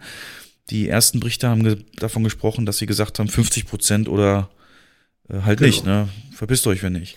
Ähm, Kosten und Umsatz sollen, gete- sollen komplett geteilt werden. Das komplett alles beides halbiert? Ja, Ach so, ja. das wusste ich Also nicht. so Das hab heißt, die Finanzierung so würde dann auch, gelesen. auch Ja. stärker von, von Disney ausgehen. Okay. Das, also so habe ich es gelesen, dass die ähm, stärker mit finanzieren wollten, aber auch deutlich mehr vom Kuchen abhaben wollten. Also 50-50. Ja. Mhm, mhm, mhm, mhm. Sehr interessant. Auf jeden Fall Sony natürlich gesagt, ähm, unverschämt. Und kann ich zu einem gewissen Standpunkt auch verstehen. Dann hieß es erst, ähm, dass, also erst war Sony so der Bad Guy, ähm, wie kann sie das machen, der ist so wichtig und blub blub. Mhm. Mm, Und dann kam hinterher noch raus, dass Sony dann nochmal aber hingegangen ist und gesagt hat, pass auf, okay, lass uns in der Mitte treffen, 25 Prozent. Mhm. Das ist so der letzte Stand, aber auch da hat Disney gesagt, nee, 50 oder gar nicht. Das und- wusste ich jetzt nicht, aber. Ja, das äh, war in den ersten Berichten nicht so rauszulesen, deswegen gab es auch erst einen mega Hass auf Disney, äh, auf Sony, aber mhm. ich glaube, es ist nicht klar auszumachen, wer hier der Bad Guy ist, denn Jens in meinen Augen, es kann hier nur Verlierer geben. Ähm, Spider-Man hat neue Popularitätshöhen bekommen im Rahmen des MCU und wenn die den jetzt nicht weiterverwenden dürfen, dürfen die in allen zukünftigen Filmen im MCU keine Referenz, Bezug mehr auf irgendwie ähm, ja, Spider-Man machen und umgekehrt aber auch. Wenn Sony jetzt selber einen machen wollte, könnten die nicht irgendwie Iron Mans Brille oder so, jetzt zum letzten Teil oder irgendwas mit reinnehmen. Die ganzen Anzüge können sie nicht mehr verwenden. Das stimmt ja, der von Tony Stark, ne? Ja. ja. Der hat im letzten Film wie viele Anzüge gehabt von Tony Stark? Acht, glaube ich. Ja, der richtig kein viel. einziger, kein einziger darf mehr verwendet werden. Keine, keine Spinnenarme, die an der Seite rauskommen, keine Nanotechnologie, nichts, null. Und das macht die ganze Sache doch so mega unglaubwürdig dann für einen weiteren Spider-Man-Film. Also ich habe wirklich Probleme damit, äh, mir zu überlegen, wie, wie das dann weitergehen soll mit diesem Spider-Man, mit, ähm, wie heißt er, jetzt komme ich nicht auf den Namen. Tom Holland oder was? Ja, Tom Holland, genau. Mhm. Ja, das ist ja auch so also, ein Ding, genau, der, da, da weiß man auch nicht, wie die Vertragssituation aussieht. Ne? Hat er einen Vertrag jetzt mit Disney, hat er den Vertrag mhm. mit Sony oder einfach nur für Spider-Man also generell? Also er hat aber, er hat aber bestätigt, dass er, oder er hat zumindest kundgetan, dass er weiterhin Spider-Man bleibt. Das hat er mittlerweile bestätigt. Ja. Auch im, ähm, und das ist, und das finde ich ein bisschen, finde ich ein bisschen seltsam. Kann ich mir so gar nicht mehr vorstellen. Ja, das kam auch Diskussion auf, wie mächtig ist in so einer Sache dann der Schauspieler, weil wenn er jetzt mhm. sagt, ich, ich mache dann halt eine super scheiß Performance, wenn ich schon machen muss, weil ich vertraglich gebunden bin, mhm. dann, ist, äh, dann ist der Zuschauer der Verlierer. Mhm. Ah, weiß ich nicht, der ist so jung, dann spielt er auch mit seiner Karriere, ne? Aber. Ja, ja, außerhalb von, von, von dem hat man ihn ja noch nirgendwo großartig gesehen, das stimmt. Also, ich finde, also für Disney wäre es, wäre es doch wirklich ein leichtes gewesen, ähm, da einen vernünftigen Deal anzubieten. Und äh, Sony ist hier wirklich auf die lastet ein großer Druck. Und ähm, also ich sehe schon den Bad Guy eher bei Disney. Ja. Ja, was glaubst du, wie geht's aus? Also es ist ja erstmal so, dass in der kompletten nächsten Phase kein Spider-Man hm, mhm. irgendwie angekündigt wurde. Und von dem, was er da vorgestellt hat, würde mir auch nichts einfallen, ähm, wo er referenziert wird, außer maximal ja. Doctor Strange den nächsten. Aber so ja. weder bei Wonder Vision noch irgendwie Hawkeye oder so hat er jemals im MCU so eine Verbindung gehabt. Von daher ähm, ist da erstmal noch Zeit auf jeden Fall. Aber du weißt ja, MCU hat immer anscheinend einen Fünfjahresplan. Und äh, jetzt wurde uns ja erstmal nur die nächsten zwei, drei Jahre vorgestellt. Hm, wie, also A, glaubst du, wie geht's aus? Und B, wenn sie sich nicht einigen, hast du irgendeine Idee, wie man das ähm, storymäßig retten kann? Also es gibt ja, eigentlich gibt es drei Szenarien. Die Nummer eins ist, die einigen sich doch noch irgendwie. Ähm, besinnen sich darauf, wir können beide nur gewinnen, wenn Spider-Man im MCU weiterhin auftaucht. Weil es wertet wirklich beide Reihen auf. Und es führt auch begonnene Handlungsstränge sinnvoll weiter. Also die, die würden ja jetzt völlig ins Leere laufen. Gerade das Ende vom letzten Spider-Man wird komplett ins Leere laufen. Und Oh, das, das ist Ende ja stimmt, Szenario, ich gar nicht mehr umschirmen. Ja, ja, ja, das ist, ähm, das ist, das ist Nummer eins. Nummer zwei ist, ähm, der Deal bleibt geplatzt, so wie es jetzt aktuell der Fall ist. Und ähm, Sony entscheidet sich, Spider-Man Standalone weiterzumachen. Dann ist für mich konsequenterweise müsste es dann ein Spider-Man ohne Tom Holland sein. Also ich kann mir nichts, ich kann mir das nicht vorstellen mit Tom Holland. Ist für mich nicht mehr plausibel. Entweder als neues Reboot oder als, und da kommen, da kommt mein, mein so ein bisschen Wunschtraum ins Spiel, ähm, oder als quasi Fortsetzung der alten Sam Raimi-Filme. ähm, wie, wie, ja, wie, wie soll das funktionieren? Also, du meinst praktisch ein Spider-Man 5 oder 4 dann, ne? 4. Richtig, genau. Das wäre eine Möglichkeit um Spider-Man ähm, neu zu rebooten oder neu zu starten. Aber also ich, ich kann mir wirklich momentan noch kein, keines der Szenarien wirklich im Kino vorstellen. Obwohl ich so einen kleinen Trailer für die, für die letztgenannte Möglichkeit schon im Kopf habe. Ja, ja, also ich vermute mal, der wird mehr beinhalten, als dass er irgendwie Spider-Man aufwacht und alles nur ein Traum war. Also pass auf, pass auf, pass auf, pass auf. Stell dir vor, du sitzt im Kino.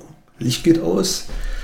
Ähm, Trailer beginnt mit, mit der Musik von Danny Elfman. und du siehst einen kurzen Zusammenschnitt von Szenen aus Spider-Man 1, 2, 3. Tobey Maguire.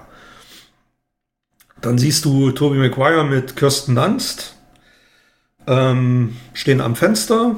Äh, Gealtert oder so, wie sie bei Spider-Man 3 Gealtert. aufge... Okay. Hm. gealtert, 20 Jahre später, beobachten das mit New York im Lichtermeer, halten, stehen irgendwie Arm in Arm am Fenster und auf einmal hörst du so ein, so ein Knacksen aus dem Babyphone. Gucken sich an, gehen ins Kinderzimmer und da liegt so ein kleiner Schreihals in der Wiege und die Kamera blendet oben in die Ecke und da siehst du so ein gesponnenes Spinnennetz und das Baby lacht und dann steht da Spider-Man Reborn. Kannst du dir das vorstellen? Wow. Mega. Das ist wirklich geil. Ja, ja, ja. Das ist ja richtig Also das, geil. Das ist für mich, das ist für mich so ein Szenario, was ich mir wirklich im Kino auch angucken würde, was ich mir vorstellen kann. Das würde die, die Serie nicht kaputt machen, es würde das MCU nicht kaputt machen, es würde einfach so ein anderes Spider-Man-Universum weiterführen. Mit einem neuen Schauspieler, Tom Holland wäre jetzt problematisch, weil er ähm, weil der Spider-Man, der dann spielen würde, jünger sein müsste, als Tom Holland jetzt ist, so, so 15, 16 oder sowas. so jung wird's ihn ansiedeln? Naja, ich der letzte Spider-Man ist von, also mit, mit Tobey Maguire, 2004, wenn ne? ich mich recht erinnere, 2004 oder 2005. 14 Jahre her, Ja, na gut, es könnte ein bisschen in der Zukunft spielen. Man könnte jetzt sagen, es ist in, in vier, fünf Jahren durchgehend Snap, den es ja dann nicht gibt. Ähm, aber das wäre so ein Szenario, was ich mir gut vorstellen würde, weil ich sowieso ein großer Fan der ähm, Raimi Spider-Man-Filme bin, Mhm. würde ich mir das sehr gerne im Kino angucken wollen. Mega, das wäre die, das ist ja die Hammeridee überhaupt. Gerade so, wie es da hinführt dann zu der einen Szene. Ähm, äh, äh, äh, äh, äh. Ich Dürfte denke, man, man könnte da wirklich eine, eine gute Story dann äh, daraus erdenken. Na, wenn, und, die ähm, haben ja jetzt mit Venom sehr großen Erfolg gehabt, Sony. ich Richtig, denke mal, dann wäre ja. so das mittelfristige Ziel, die aufeinandertreffen zu lassen. Definitiv kommt auch. Ja. Haben da eben auch noch weitere Charaktere die Rechte zu. Und damit sie die Rechte behalten, müssen sie auch regelmäßig Filme machen. Also es, sie sind da unter Zugzwang, definitiv. Ja, genau. Aber das ist wirklich geil, Ernst. Das ist wirklich. Das ist, da wird sogar ich mitspielen. Das ist, passt auch komplett in diesen Rhythmus ähm, rein, den wir gerade so haben mit, mit, mit Reboots und so und, und, und ähm, Anekdoten an die Vergangenheit. Ähm, richtig geil. Ich kann mir das richtig vorstellen. Ich habe es bildlich vor Augen. Und ähm, das wäre halt so ein Hype-Trailer. Ja. Ähm, den könntest du ein Jahr vorher rausballern, ne? Und, so ein kurzes ähm, Ding, genau, so ein kurzer Teaser, Beth. Geil. Richtig geil. Naja, gucken wir mal, ob die Gier gewinnt oder ob sie sich noch irgendwie einigen, was ich persönlich glaube. Weil die Du glaubst, schon- die einigen sich noch? Ja, 30 Prozent dann oder irgendwie so ein Mittelding nochmal. Ähm, weil, ja, Kevin Feige hat eben, also, wenn der nicht berät oder mitmacht, schafft Sony alleine auch nicht. Und das hängt jetzt schon alles zu sehr verwoben drin. Ist natürlich auch für die MCU in Gefahr. Wobei ich Ja. eh glaube, ähm, ja, das MCU, ich habe keinen Hype mehr, ne? Ich bin, also letztes Mal habe ich noch so arg verteidigt bei Phil. Und das war auch geil, aber je länger Endgame her ist, ähm, ich glaube auch fest dran, dass Captain Marvel und jetzt der Far From Home Einspielergebnis einfach nur im Sog äh, von, von Endgame so funktioniert haben. Das hätte niemals funktioniert so in der Höhe ohne den. Und ich glaube, dass, ähm, wenn ich jetzt das Programm da sehe, was sie haben, die Hälfte davon sind Serien nur bei Disney Plus und so. Man wird nicht mehr den Anschluss halten können. Der Hype wird sich niemals mehr so aufbauen. Das wird niemals in unserer Lebenszeit wiederkommen. So eine Ja, Kombination. definitiv von Avengers profitiert der letzte Spidey.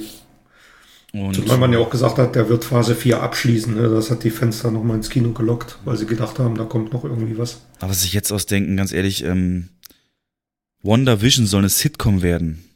Was soll denn das? Mit Lachtracks oder was? Nee. Keine Ahnung.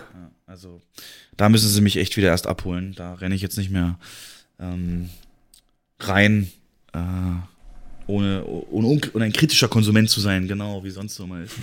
Ähm, ja, ansonsten noch, ich, ich nehme jetzt alles mal vorweg, was ich hatte, dann kannst du gerne noch ergänzen. Aber es war halt auch eine lange Zeit, Jens, ne? Ganz unvorwurfsvoll. Ähm, es wird, das freut mich besonders und ich glaube, da kann ich dich ermahnen, weil du es immer noch nicht nachgeholt hast, einen Breaking Bad Film geben auf Netflix, der sich dann nennt El Camino. Und ohne dich jetzt zu spoilern, die, mh, die den, den weiteren Weg von Jesse, so ein bisschen erkundet. Und ist schon abgedreht. Wird im Oktober kommen. Finde ich persönlich als Fan. Mhm. Ich habe davon gehört, ja. Super gut. Deine Chance, jetzt noch nachzuholen, die anderen Filme. Und dann natürlich das eine Thema, da habe ich sogar recherchiert, da wirst du dich richtig freuen, weil du sagst, Stefan interessiert sich für mein Hobby. Ähm, der neue Bond hat einen Titel. Wie ist er denn? No Time to Die. No Time to Die. Ähm, was sagst du? Typischer Bond-Titel für mich. Typischer Bond-Titel, hast du recht. Ja. Äh, was ich jetzt gemacht habe, Jens, ich habe mal mir alle Bond-Titel aufgeschrieben und deren Box-Office, okay? Und dann habe ich ähm, die Anzahl der Wörter im Titel habe ich dann in der Tabelle sortiert. Es gibt also von ein Wort bis sechs Wörter ähm, gab es bis jetzt Bond-Titel und ähm, No Time to Die ist ja ein Vier-Titel-Film. Damit, jetzt könnte ich dich aber fragen, nenn mir mal zwei andere mit vier Worten. Another Way to Die. Was? Another Way to Die? Ach Quatsch, Quatsch, warte mal. Nee, äh, Die Another, nee, das ist ein, das ist ein Dreier. Warte mal, jetzt muss ich überlegen. Ähm, you Only Live Twice. Perfekt. Ist schon mal ein Vierer. Ähm, Never Say Never Again, For Your Eyes Only, Live and das ist Die. aber kein, das ist aber Never Say Never Again ist kein offizieller Bond-Film. Kein offizieller Fox Bond-Film. United Artist.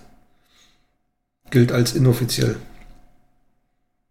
If you want to make the world a better place, take a look at yourself and make a change. Who? Nein, das stammt von mir. Batman ist sehr klug. ja, Jens, du bist sehr klug. Deswegen hast du das jetzt mit Absicht gesagt, ne? Nein, aber nee, das wusste ich tatsächlich nicht. Ich habe mir nur alle ähm, Ja. eben so auf. Okay.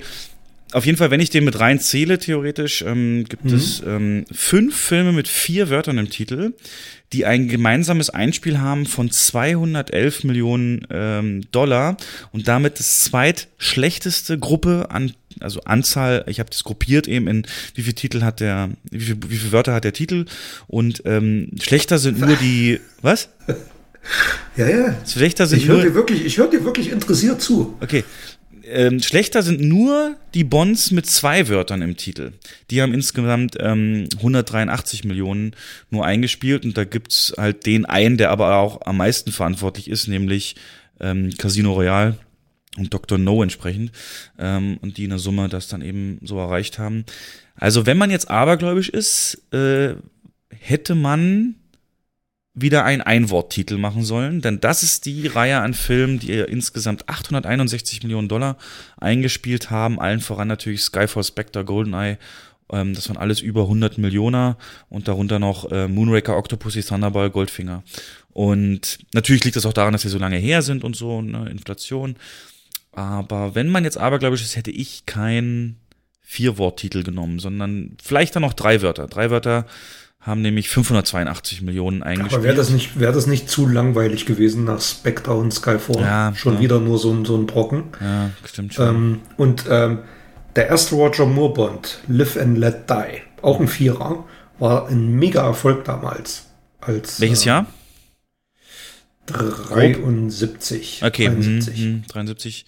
Noch vor Star Wars. Ähm, ja, ja, ja. Als Nachfolger von, von Sean Connery damals. Ah, okay. Der ist richtig abgegangen. Was war Sean Connerys Und- letzter? Ähm, Diamantenfieber. Diamonds Are Forever. 1971. Also wenn ich jetzt mal 71, gucke, ja. Diamonds Are Forever hat 43 Millionen eingespielt, wenn das der letzte Connery war. Und wie hieß Hm. der andere?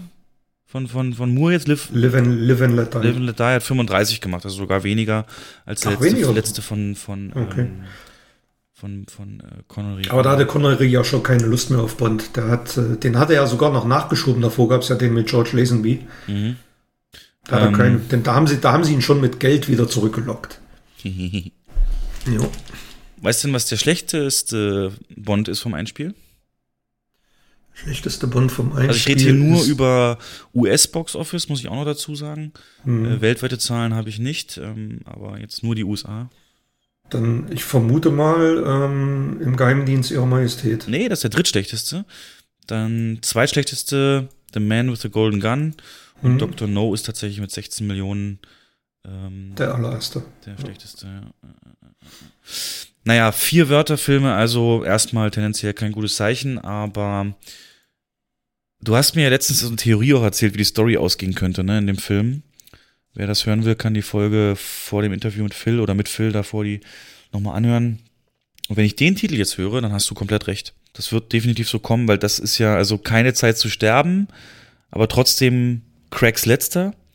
Es kann nur äh, in so eine Ruhestand- und Wachablösungsstory reingehen. Richtig. Ja. Und ob das jetzt dann wirklich mit seinem Tod oder mit einfach nur irgendwie zurückziehen ausgeht, weiß ich nicht. Aber und ob es eine weibliche Bond wird, wie du das ja glaubst, ähm, weiß ich auch nicht. Aber schon krass, dass mir jetzt schon Jo. ein Titel von Bond so eine News ist. Ne?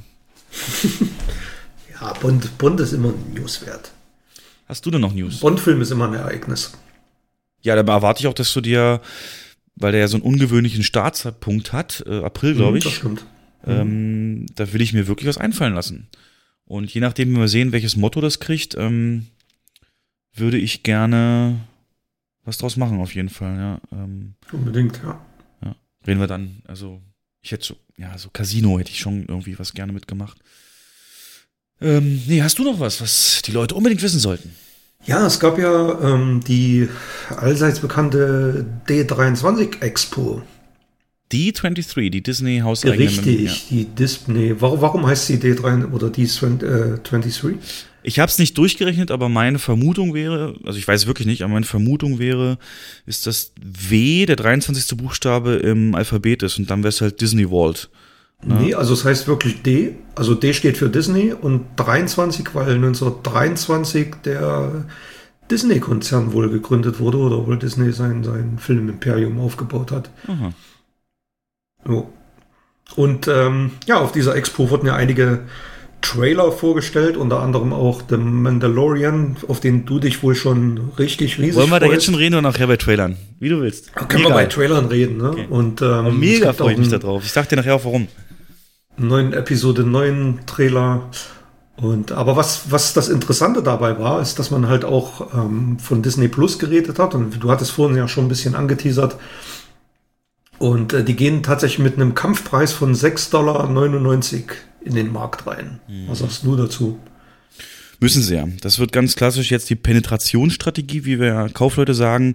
Erstmal den Markt erobern und wenn sie eine kritische Masse an, Gäst, äh, an, an, an Zuschauern haben, an Abonnenten, dann gehen sie da entsprechend hoch, wenn man, wenn sie die gehuckt haben durch ihre Serien. Also erstmal Marktanteile scheffeln. Ja, genau. Also in dem Moment, wo das rauskommt.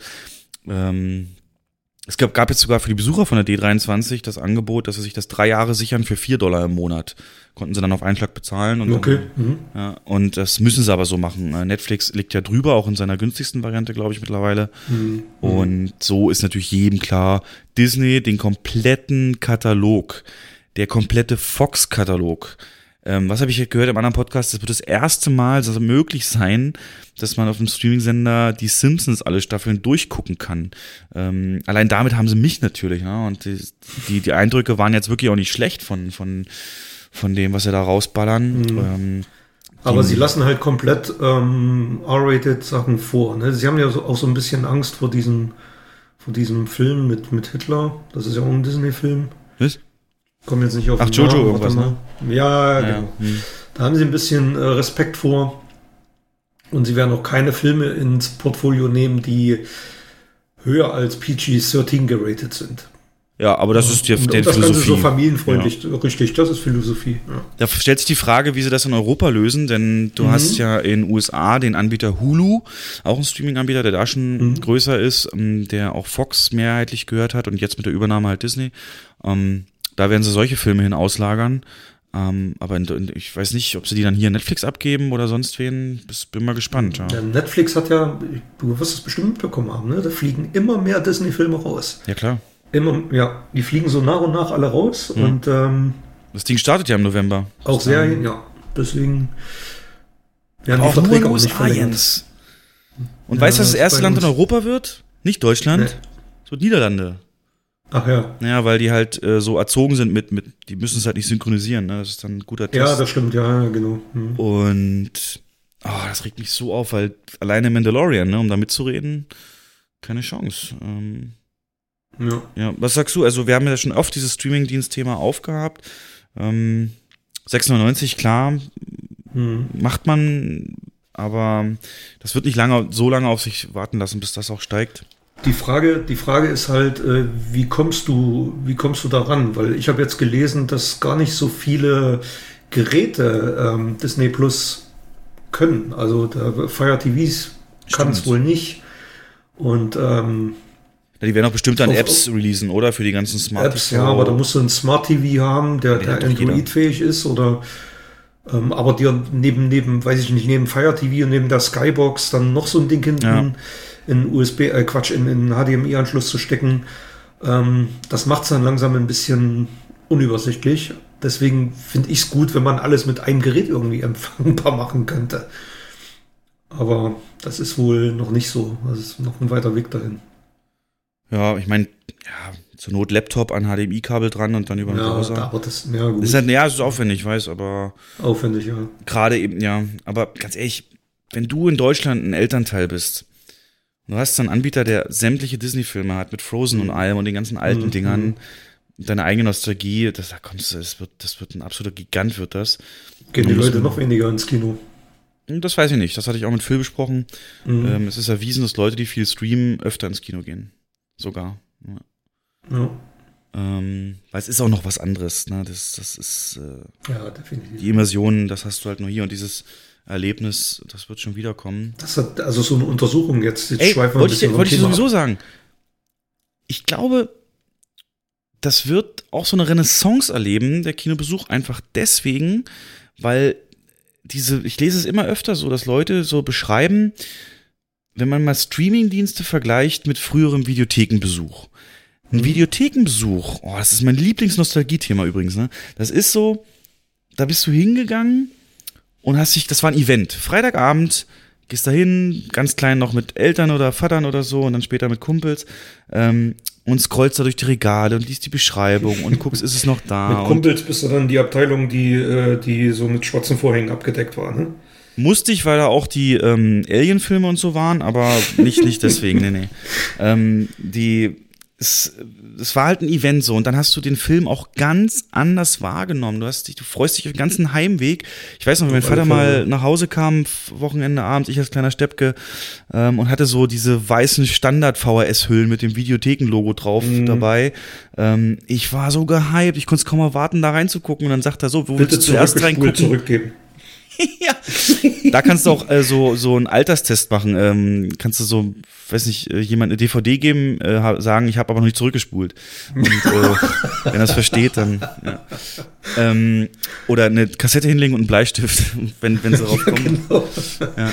Nee, und mh, jetzt, wenn du mal an Stream denkst, ich merke es auch bei mir immer mehr, das ist halt, du hast das an deiner Fingerspitze einen Knopfdruck, kannst dann aussuchen wenn es nichts ist, brichst du halt ab. Aber dadurch leiden auch die Filme drunter. Du lässt dich nie auf so einen Film ein. es ist nicht mehr so ein Event. Du hast Ja. vollkommen recht, ja. Es war wirklich, ich habe mir da, wenn ich das Wochenende mal äh, Luft hatte im Studium oder so, da bin ich Freitag in die Videothek und habe mir fünf Stück mitgenommen, da gab es Rabatt drauf. Ja, ja, genau. Und die Aktion. musstest du am Sonntag wieder abgeben Ja. und da hast du das ganze Wochenende lang nur Filme reingezogen. Da war auch viel Schrott dabei, aber es war völlig egal. Ja, natürlich. Und, Ja. Aber auch den Schrott hast du dann durchgezogen. Den und, hast du ja, aber du hast auch viele Perlen dabei entdeckt, ne, die du vorher dir nie angeguckt hättest oder Ja. Und äh, ja, bei uns hier hat jetzt die letzte Videothek dicht gemacht. Es gibt hier keine einzige Videothek mehr. Das ist echt schade. Vielleicht, Mhm. vielleicht werden die in ein paar Jahren auch so als Nostalgiefaktor wiederkommen. Mhm. Aber das war unvergleichlich. Und Tarantino, ne, war ja auch mal so in der Videothek beschäftigt. Richtig, ja, ja. Und das, wenn ich so ein paar Jahre eher halt auch größer geworden wäre, ich glaube, das hätte ich sogar auch gemacht, wenn es als Nebenjob oder alleine mit den Leuten dann, und was kannst du empfehlen und so. Und ja, oh, das wäre so mein Ich war Ding. mal ein Jahr selbstständig mit einer Videothek. Boah, da machen wir eine Sonderfolge erzählt, ne? auf. Schreib das mal auf, bitte. Doch, wirklich. Habe ich einige Storys zu erzählen, ja. Geil. Geil, Mhm. geil, geil. Naja, auf jeden Fall will ich sagen, das Gefühl wird sich eher noch verstärken, weil die Masse an Filmen nimmt ja jetzt durch Disney einfach nochmal 1000 Prozent dann zu. Und Mhm. irgendwann wollen die Leute das auch wieder, dass es wieder was Besonderes wird, ein Film. Ne? Und Mhm. ähm, ich merke es auch, ich gucke keinen Film mehr auf, auf Streaming, wo ich ne- nebenbei Handy surfe oder so. Das ist ja schlimm.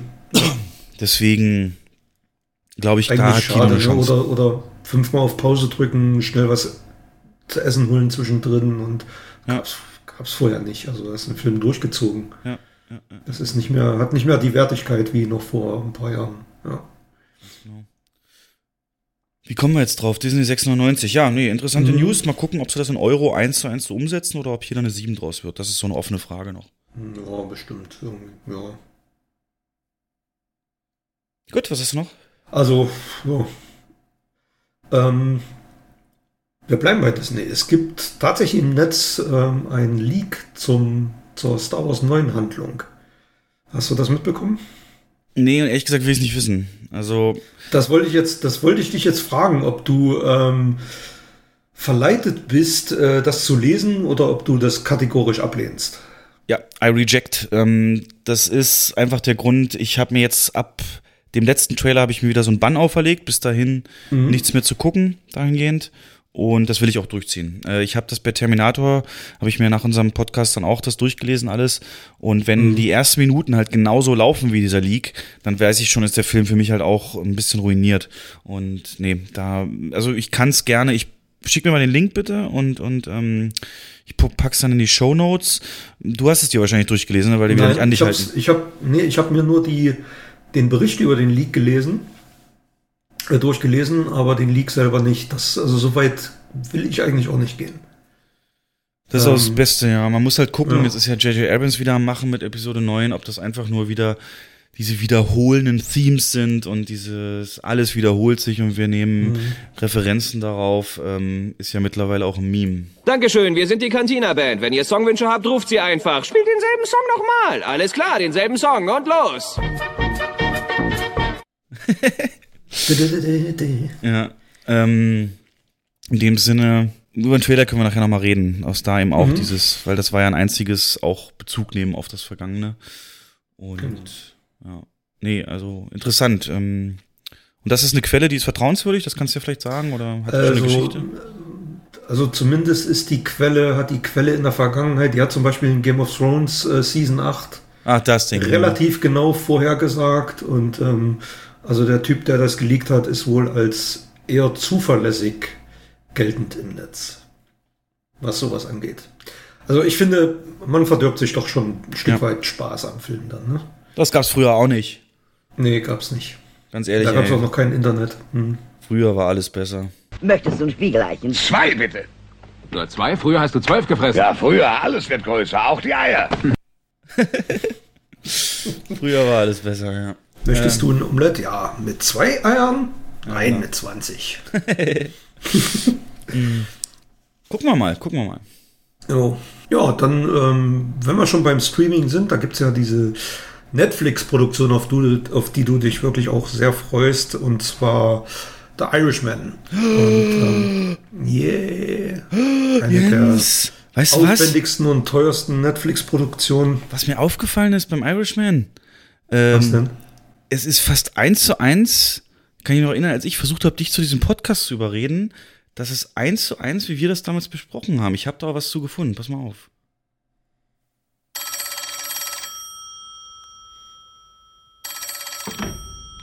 Hello? Is that Jens? Yes. Hi, Jens? this is Stefan Wolf. Glad to meet you. glad to meet you too, even if it's over the phone. Our friend speaks very highly of you. Thank you. Ich habe gehört, du redest gerne über Filme. Yes, I do, sir. Dann lass uns einen Kinopodcast starten.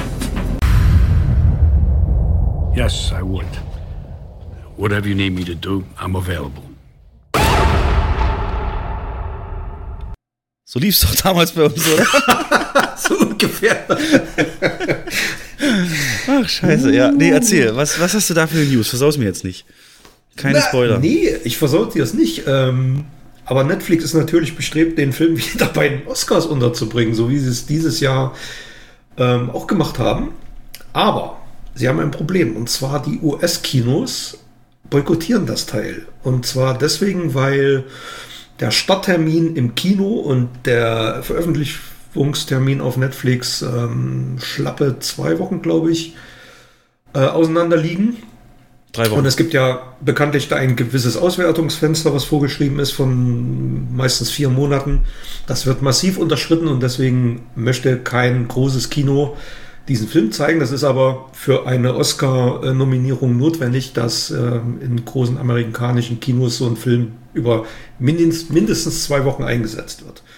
Das stellt Netflix jetzt vor einem Riesenproblem und ich bin mal gespannt, wie sie das lösen wollen. Aber im Trailer wird auch schon gesagt, in Select das. Ähm, also die werden sich doch mit Sicherheit irgend, irgend Indie-Kino nehmen können. Was ich gehört habe zu der News, ist halt, dass sie sich mit den großen Ketten nicht einig wurden. Die haben wohl ja, so mit AMC. Ja. Also, also meine Info ist, dass die, dass ein paar Indie-Kinos nicht reichen, um Oscar nominiert zu werden. Es müssen wohl ähm, publikumsstarke Kinos sein. Wie das genau definiert ist, weiß ich jetzt auch nicht, aber so stand es zumindest in den News. Echt? Das ist aber sehr ja. ungenau. Hm. Ähm, ja, aber das, das ist eins zu eins die Taktik damals beim Roma. Mhm. Ungefähr derselbe Slot, genau. Und ähm, genau. ja, es ist auf jeden Fall ein Kinofilm. Ich hätte mir das sehr gewünscht, den auch zu sehen. Ähm, ja, kann Netflix auch verstehen. Und ich werde ihn auf jeden Fall gucken. Also egal, was kommt, ne? Da kann Kannst nicht sagen, aber ja. aber das ist auch ein Film, ja. Das ist auch ein Film, der eigentlich ins Kino gehört. Ja, die Bilder vom Trailer ja. Ähm, lass uns doch einfach mal den jetzt abfrühstücken. Ähm, hat mich schwer beeindruckt, wirklich. Also, ähm, du hast, ich habe mehrere Szenen gehabt, die mich so eins zu eins an Scorsese erinnern und an, an Goodfellas Vibes, ähm, die Gerichtssaalszene mit den klackenden Kameras beispielsweise. Ähm, es ist alles so typisch Kamerafahrt, diese oder wo Joe Pesci da mit den zwei anderen an einem Tisch sitzt und ihm wird was ins Ohr geflüstert, mhm. eins zu eins, äh, so Copacabana. Und ich glaube aber, kann das nicht sogar eine Gefahr sein, dass wir einfach nur ein weiteres Goodfellas wollen und ähm, ähm, selbst, selbst eben der Cutter von Scorsese hat schon gesagt, äh, nee, äh, bloß nicht vergleichen, der wird gänzlich anders. Weißt du denn grob, worum es geht eigentlich überhaupt? Nö. Also die Story ist so, dass es um Frank Sheeran geht, eben den Irishman. Und zwar wird der jüngstens mit 24 gezeigt und zeigt sein Leben, bis er 80 ist. Deswegen mhm. ja auch diese ganzen Verjüngungsgeschichten. Und im Trailer haben wir längst noch nicht das Jüngste gesehen, weil De Niro zu Taxi Driver Zeiten sah er nochmal anders aus als zu seinen Casino Goodfellas Zeiten. Und ähm, der wird eben verfolgt und im Mittelpunkt steht da so ein bisschen, es gab mal einen Gewerkschaftsboss in den USA, Jimmy Hoffa, der hat sich da um höheres Amt beworben, der hier halt von Pacino gespielt wird, mhm. mit dem er Gibt's wohl... auch einen separaten Film sogar drüber, Hoffa. Mhm. Echt? Hm? Gibt einen Film. Jimmy Hoffa heißt er. Also ich habe mir jetzt bewusst die Wikipedia-Seite und so noch nicht durchgelesen, damit es für mich eben auch spannend bleibt. Mhm. Aber der ist halt, das weiß man ja schon, eben dann irgendwann mal verschwunden und bis heute nicht gefunden so. Und ähm, darum geht's dann halt und wie er sich dann eben mit Frank Sheeran einlässt, zeigt ja der Trailer, der erste Kontakt mehr oder weniger. Und ja, dann wird man gucken, wie das eben sich ausgeht. Also wirklich Dekaden ja. und spannende Story und wirklich ein Epos. Ich glaube, da trifft das Wort endlich mal wieder zu. Allein, dass er Joe Pesci aus dem Ruhestand gekriegt hat dafür, ne? Wie alt ist der Typ? Da muss er bestimmt schon über 70 sein. Der ist auch, ja, fast 80. Das wird so die Riege sein, ja. Und die ähm, Verjüngungstechnik waren sie sich am Anfang nicht sicher, das habe ich jetzt gelesen. Da haben sie am Anfang De Niro eine Szene aus Goodfellas nachstellen lassen, nämlich die, wo er ähm, seine Kollegen da nach dem Lufthansa-Raub ähm, die dann alle sich Autos und Pelzmäntel und so kaufen, äh, mhm. anschreit, das, was soll denn das und gibt das nicht so sichtbar aus und so. Die Szene hat er dann nochmal eingesprochen und gespielt.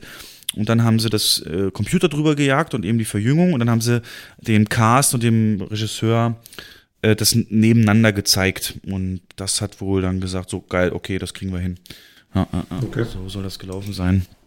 Im Trailer jetzt noch nicht so hundertprozentig in meinen Augen funktioniert, aber unabhängig davon, ich bin da einfach am Start. Und so, ja, so ein schönes, eine schöne Verabschiedung dieser Generation. Mhm. Jo, ist das noch? Äh, ja, das war's eigentlich von meiner Seite. Ich habe noch eine News, aber die packen wir dann in die Trailer rein. Alles klar.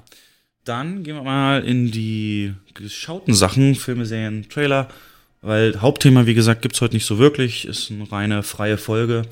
Und ja, dann äh, starten wir damit einfach mal durch. The purpose of civilization is to be able to empathize with other people. And for me, the movies are like a machine that generates empathy. It lets you understand a little bit more about different hopes, aspirations, dreams, and fears. Das war Roger Ebert, einer der großartigsten Filmkritiker. Der geile Score dann noch dazu. Ja, ja, ja. Es ist Lawrence von Arabien. Oscar-Montage. Ah, guter Hinweis. Den habe ich nämlich noch gesucht für die Foyer-Playlist. Mm, ja, Filme. Äh, ich habe da gar nicht so viel tatsächlich. Äh, fangen wir mal mit dem, mit dem, mit dem Mainstreamigsten an, würde ich sagen. Das war Hobbs and Shaw. Ähm, Fast and Furious Presents Hobbs and Shaw das Spin-off mit Jason Statham und Wayne Johnson als ja, Partner wider Willen, die um eben einen Superbösewicht aufzuhalten, zusammenarbeiten müssen. Slapstick, Action, ähm, keine großartige Filmkunst, aber äh, Haut drauf und Klamauk-Humor ohne Ende. Hast du ihn auch gesehen eigentlich? Nee, äh, ich wusste auch gar nicht, dass du den gesehen hast. Ja, sogar zweimal tatsächlich, aber nicht, Ach, weil, er so, ja, aber nicht, weil er so gut war, sondern einmal habe ich ihn zum Start mir angeguckt, weil ich da eben Zeit und Lust drauf hatte und dann hatte mich am Wochenende nochmal ein Kumpel angeschrieben, Mhm. ob der es nochmal gucken will und dann habe ich das mit dem nochmal geguckt. Ähm, ja, nee, Und aber ist, er, ist er genauso abgedreht, wie, wie, wie der Trailer schon gezeigt hat? Er hält oder? das, genau, das Trailer-Niveau Ja. ungefähr, das wird so beibehalten, aber es ist alles ähm, ohne bleibenden Eindruck. Also das ist so, ja, du hast in dem Moment Spaß, aber es bleibt dann nichts weiter hängen, außer zwei, drei Rants, die sie sich gegenseitig an den Kopf werfen. Mhm. Ähm, was auch ganz komisch war, das sieht man aber auch schon im Trailer, wenn die sich beleidigen, dann sieht man immer den Kopf von jeweils dem einen in Großaufnahme und dann wird Gegenschnitt auf den anderen. So nach dem Motto, als hätten die das nacheinander in die Kamera gesprochen und dann wurde es so zusammengefügt, als hätten sie schauspielerisch miteinander in einem Raum nicht ernsthaft hingekriegt oder so. War sehr merkwürdig. Frage ich mich, ob das eine Notlösung war oder nicht. Und ansonsten halt, ja, die ganzen Teams so, äh, Samoa, seine Heimat und Familie spielt da natürlich auch wieder eine Rolle und ähm, tatsächlich zwei überraschende Gastauftritte drin und die, muss ich sagen, war noch mit äh, on top bei dem lustigsten so. Also das, das, das, ähm, die Witze zwischen den beiden, die gibt's so einmal in einer größeren Ansammlung, sonst hast du im Trailer alles schon gesehen. Aber dann gibt's eben zwei Gastauftritte und die haben mich irgendwie krass am meisten zum Lachen gebracht, aber dann eben auch nichts besonders Cleveres. Also ja, liegt Mhm. halt dann an der Qualität auch der Schauspieler, die das gemacht haben. Ja, und baut auch so ein bisschen mit dem offenen Ende dann auf eine Nachfolge auf. Halbwegs, ja, The Rock zeigt seine Muskeln, seine Augenbrauenbewegung. Jason Statham Papa sein muss Style. jetzt zur Arbeit. Daddy's got, got to work, ja. Und sprengt mit Muskelkraft den Gips, ja. ähm, ja, gut. Und ansonsten halt völlig übertriebene Stunts, ja. Aber Ja. kein, kein Film für Oscars oder so, genau. Mm. Dann natürlich, oder das machen wir gleich zusammen, erstmal kurz so die kleineren Filme. Äh, Auf Netflix tatsächlich habe ich seit längst, längerem mal wieder Der Wichser geguckt, ähm, von 2004.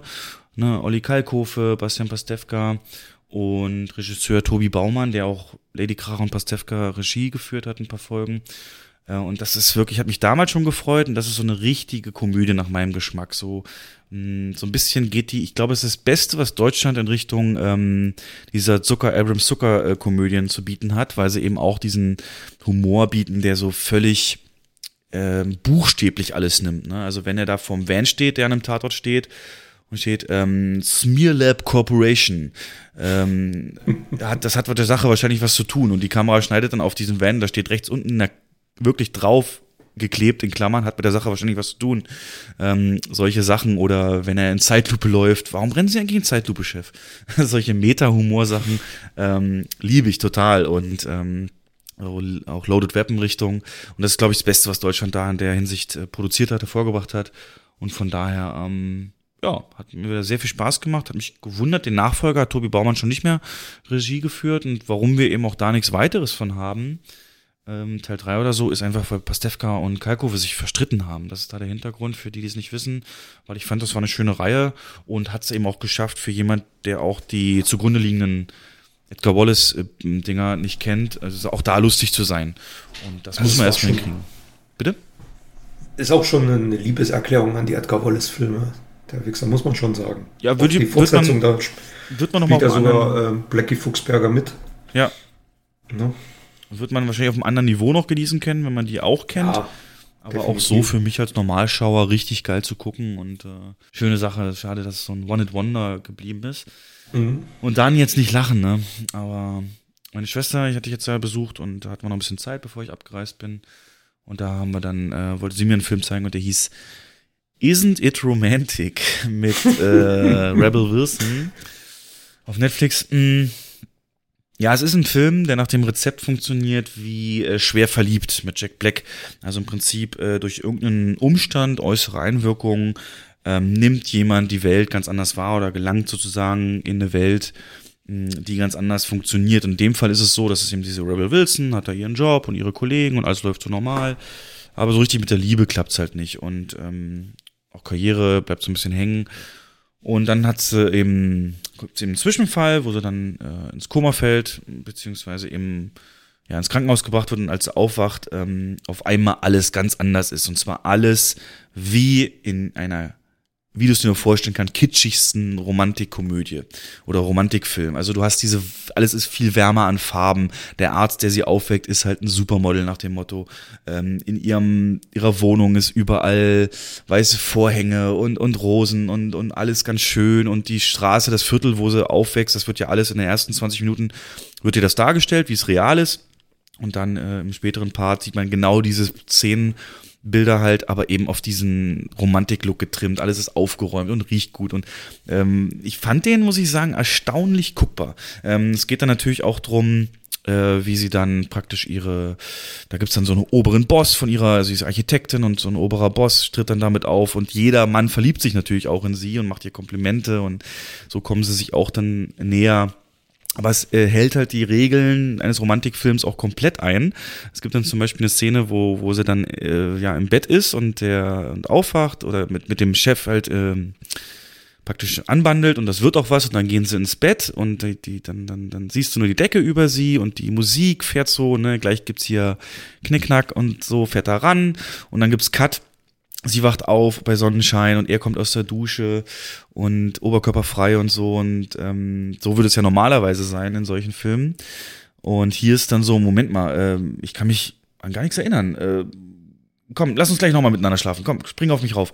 So und dann, na gut, wenn du es willst, springt er auf sie rauf so und wieder Cut, sie wacht auf, er kommt aus der Dusche. Also diese eigentliche Sexszene wird dann eben nie gezeigt, logischerweise, wie in den Filmen, die dann immer ausblenden. Und oder andere Sachen so völlig übertrieben, wenn sie dann so sagt, äh, irgendwie dann frustig ist und irgendwie ähm, ah, dieser Toaster hier, der gefällt mir nicht und schmeißt den Toaster dann aus ihrem Fenster und dann hörst du nur von unten, hey, danke, genau so einen habe ich schon immer gesucht. und äh, auf die Art und Weise funktioniert der.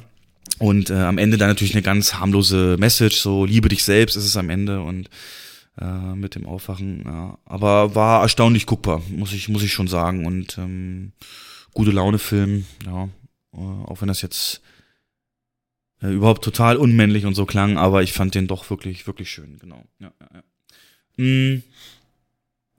Und dann können wir beide drüber reden. Once Upon a Time in Hollywood. Äh, ist dir aufgefallen, dass wir im deutschen Titel die drei Punkte nach Once Upon a Time weggelassen mhm. haben? Ja. Mhm. Äh, Tarantinos Neunter? Ist er denn ja, ist er noch, ist, er, ist das noch ein Tarantino? Wie, wie fandst du Quentin Tarantinos neunten Film Once Upon a Time in Hollywood? Also das, an dem Film scheiden sich die Geister. Es gibt, ähm, es gibt ja Leute, die sagen, das ist sein größtes Meisterwerk. Dann gibt es wieder welche, die sagen, es ist sein schlechtester Film. Ähm, fand ich jetzt nicht. Bei mir liegt so ein bisschen dazwischen. Ich finde jede einzelne Szene für sich, ich glaube, ich habe es dir auch schon mal gesagt, Finde find ich genial, sehr unterhaltsam, richtig gut gedreht, super Kameraarbeit, ähm, toller Cast. Und in, in seiner Gesamtheit ist dieser Film aber, ah, der hat einfach keine Handlung. Also dem fehlt, dem fehlt so ein komplett roter Faden. Ähm, und, und so ein Gesamtkonzept. Also ich finde, irgendwie hat Tarantino hat sich gesagt, er will unbedingt einen Film über, die, über das Hollywood der 60er Jahre drehen. Ähm, er will zeigen, was dazu geführt hat, dass das das Ende des alten Hollywoods war, so wird es ja auch genannt, Ende der 60er. Und ähm, er zelebriert das mit vielen einzelnen Szenen, mit Filmausschnitten, mit vielen Filmverweisen, die teilweise wirklich genial sind und versucht das zu einer Handlung zu führen über knapp drei Stunden, was ihm aber finde ich, nicht so richtig gelingt. Also die in den letzten 20, 30 Minuten passiert das. Ähm, dazwischen ist sehr viel Leerlauf, fühlt sich teilweise wirklich in die Länge gezogen an. Es ist wirklich schwer in Worte zu fassen. Man muss, man muss sich diesen Film tatsächlich anschauen, um zu wissen, was damit gemeint ist. Ich habe mir vorher auch gefragt, die Leute sagen, der Film hat keine Handlung. Ähm, wie kann ein Film keine Handlung haben, der irgendwie knapp drei Stunden geht? Aber es ist tatsächlich so. Wie hast du es empfunden? Ja, ganz ähnlich. Vielleicht nochmal für die, die es gar nicht wissen. Äh, der Film dreht sich um Rick Dalton, ein Schauspieler in dieser Zeit eben in Hollywood und seinen Stuntman Cliff Booth. So also fiktive Schauspieler. Fiktive ne? Schauspieler, die, ja, genau. die wir eben verfolgen. Ja, auch im, im also gute Freunde sind natürlich auch und ähm, teilweise noch mit reinnimmt ähm, die Story rund um Charles Manson und die Morde oder der Mord an Sharon Tate, beziehungsweise verkauft ist der Trailer einem so. Mhm. Aber den Großteil des Films sieht man dann tatsächlich eher äh, Leonardo DiCaprio eben als Rick Dalton und sein, sein, sein Stuntman, wie sie, ja, wie Selbstzweifel und ähm, wie sie selber oder speziell dann eben äh, Rick Dalton so ein bisschen, ja, Selbstvertrauen verliert, äh, weil er sich zum Beispiel Texte nicht mehr so merken kann und, und, und so stark äh, eben auch ganz klar Alkoholiker dann eben ist und, und ähm, so ein bisschen sich da durchmogelt und nicht mogelt, aber doch schon seine Probleme hat, ähm, naja, nicht sich behaupten, aber starke Selbstzweifel eben an ihm plagen. Und ja, sein Stuntman ist demgegenüber eher ein ja, Sunny Boy. Deswegen kleines Detail, guck mal ganz am Anfang, äh, ist es so, dass wenn beide im Auto sitzen werden die Namen der Schauspieler eingeblendet, aber jeweils auf dem anderen. Also unter Brad Pitt steht Leo DiCaprio und umgekehrt, was möglicherweise so ein Hinweis darauf sein kann, dass in der Story des Films, soweit man es eben so nennen kann, eigentlich eher Cliff Booth, also ähm, Brad Pitts Rolle, der Cowboy ist, den Rick Dalton so gerne verkörpert und er selber eigentlich so ein, ähm, ja, nicht Heulsuse, aber doch so ein total selbstzweifelnder, alterner Mann ist. Und das, das setzt sich auch sofort. Also Brad Pitt hat die, sag ich mal, spannenderen Szenen und Rick Dalton, also DiCaprio hat die emotionaleren Szenen im Sinne, ja, wenn es dann eben zu solchen Ausbrüchen kommt. Also er spielt sich da wieder die Seele aus dem Leib, das ist äh, schön anzugucken, aber das kennt man auch von ihm. Und ja, ich gebe dir recht, es sind Aneinanderreihung von Szenen. Also ich würde sagen, jede Szene für sich genommen müsste man bewerten.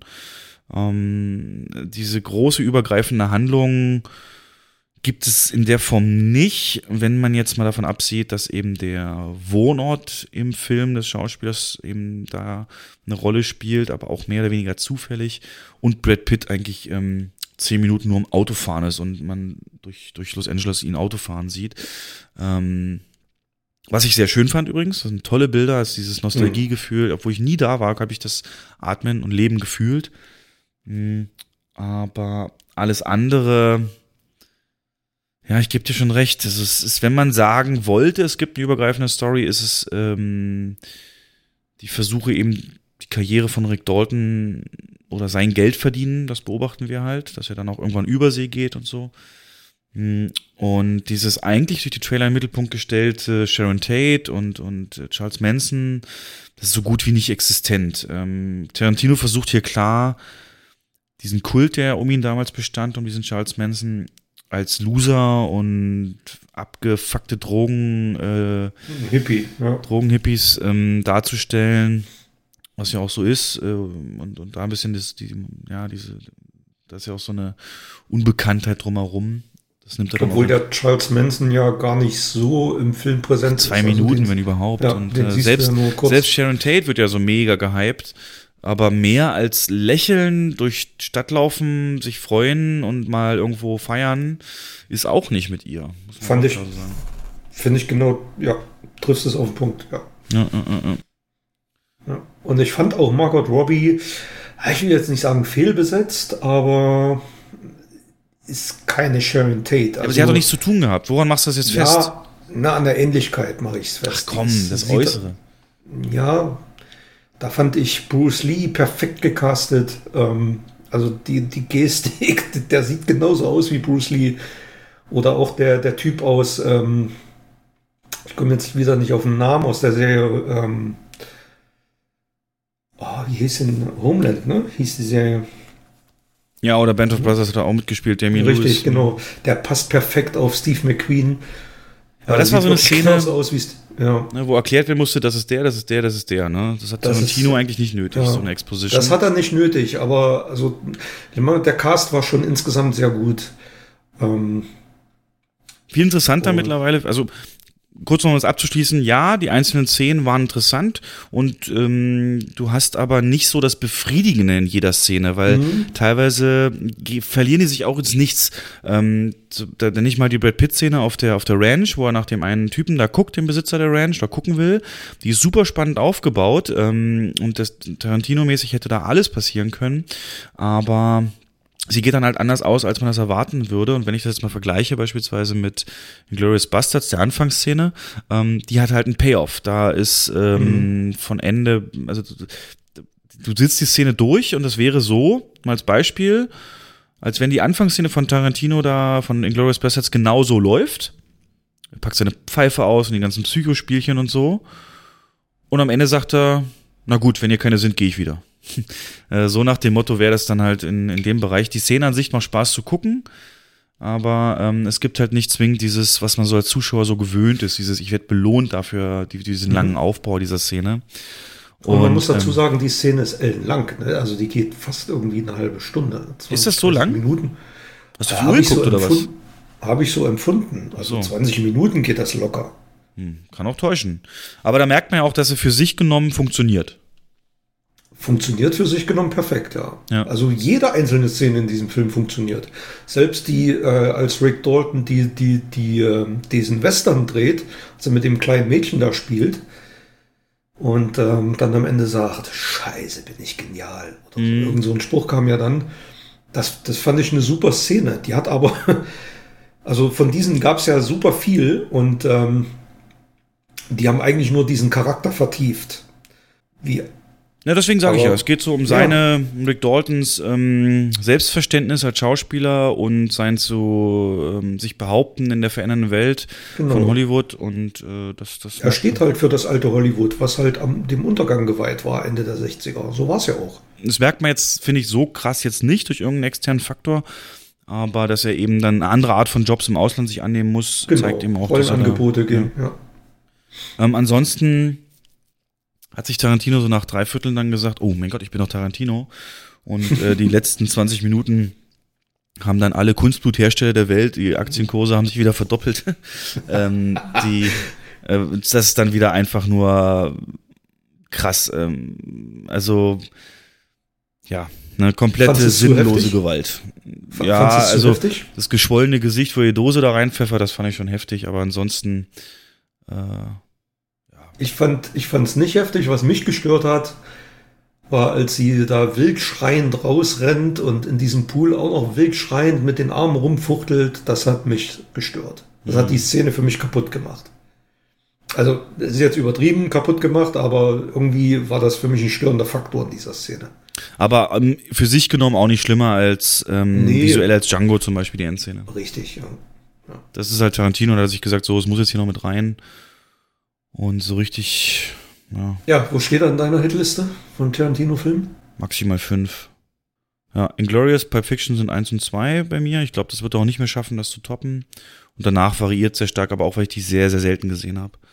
Ähm, Also ich fand ihn deutlich besser als, ähm, als seinen letzten Film. Hateful Eight, ja, ja, ja. Hateful Eight.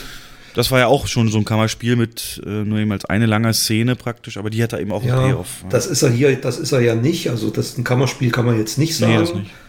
Ähm, aber Hateful Eight war schon Bin ich auch, grenzwertig. da sind mir die Augen zugefallen ab und zu. Richtig, ja. Das war schon, vor allem, was mich da genervt hat, dass er so, so als riesen super geilen Western vermarktet hat im, im 70 Millimeter Format. Und Ja, genau daran liegt's, weil das du nicht einzige- 70 Meter geguckt hast. Ja, aber das hat, was hat denn das gebracht? Das Format hat null gebracht. Ich meine, das hat in einer, in einer Hütte gespielt. Da brauche ich keinen 70 Millimeter, das kann ich mit Ah, es 4 zu gab 3 schon drehen. gute Schneeszenen. Ja, am Anfang, die ersten 20 Minuten. Er hätte lieber Once Upon a Time in Hollywood in 70 mm drehen sollen. Es hätte viel größeren Nutzen gehabt. Mhm. Aber, also, für mich, Film ist guckbar, ähm, sehr unterhaltsam, stellenweise wirklich Spaß. Und wenn, wenn man einige Filme gesehen hat, die da drin rezitiert werden, hat man manchmal so ein Grinsen. Stimmt, im wollte ich dich fragen. Ähm, also wir gehen jetzt so, naja, nicht wirklich Spoiler, aber war das denn original gesprengte Kettenszene? Es war original gesprengte Kettenszene. Steve McQueen raus und. Äh, Und wer ist da normalerweise an der Stelle von, von Leo? Steve McQueen. Ach Steve so. McQueen. Ja. Er ist halt derjenige, der dann immer in den Bunker geht, weil er die große Klappe hat. Mit einem Baseballhandschuh und in dem Bunker ähm, seinen Ball immer gegen die Wand ballert. Und das ist original aus dem Film. Ja. Ja, deswegen hat es mich erst verwirrt, als sie Sharon Tate, wo sie sich selbst im Kinoguck nicht ersetzt haben. Mhm. Aber das fand ich dann wiederum auch passend, weil Rick Dalton ist eine fiktive Figur. Das war passend, ja. Sharon Tate halt nicht. Ähm, die Kontroversen drumherum, hast du die mitbekommen? Dass die ähm, Fans von Bruce Lee halt sagen, Mhm, ja. äh, das wäre never Seine ever. Tochter, ja. Seine Tochter sogar? Hm, Seine Tochter hat das. Was genau hat die gesagt? Ist das irgendwie. Ähm, ja, dass es eine Beleidigung ihres Vaters wäre, dass es seinen Charakter nicht widerspiegelt, dass er niemals so ein Choleriker war und, äh, und Tarantino hat ihm ja widersprochen, dass es durchaus Beweise gibt, dass er so aufgetreten Mhm, ist. ich, also ich finde, also egal was man jetzt davon hält, wie er den dargestellt hat, ich, ich finde für die, für die Figur äh, Cliff Booth ist diese Szene so wahnsinnig wichtig Ja, gewesen. weil er als Badass Also etabliert wird, ja. Ja, genau. Da sieht man ja erstmal, was das für ein abgewichster Typ ist, was es für ein, für ein, ähm, ja, für ein, für ein muskelbepackter Schlägertyp ist. Naja, Äh, das mal nicht so sehr, aber er kann halt sich auch ähm, kampftechnisch halt er beweisen. kann sich kampftechnisch wehren und äh, in dieser Szene gibt es eine Rückblende, ohne jetzt groß zu spoilern, die seinen Charakter noch viel mehr vertieft. Mit der Frau oder was? Auch wichtig. Ja, richtig, mit seiner Frau. Was glaubst du? Ähm, ja, klar. Wir spoilern jetzt, Achtung, äh, nächsten zwei Minuten. Spoiler, Achtung, Achtung, skip, skip, skip, jetzt. Hat er sie umgebracht oder nicht? Natürlich hat er sie umgebracht.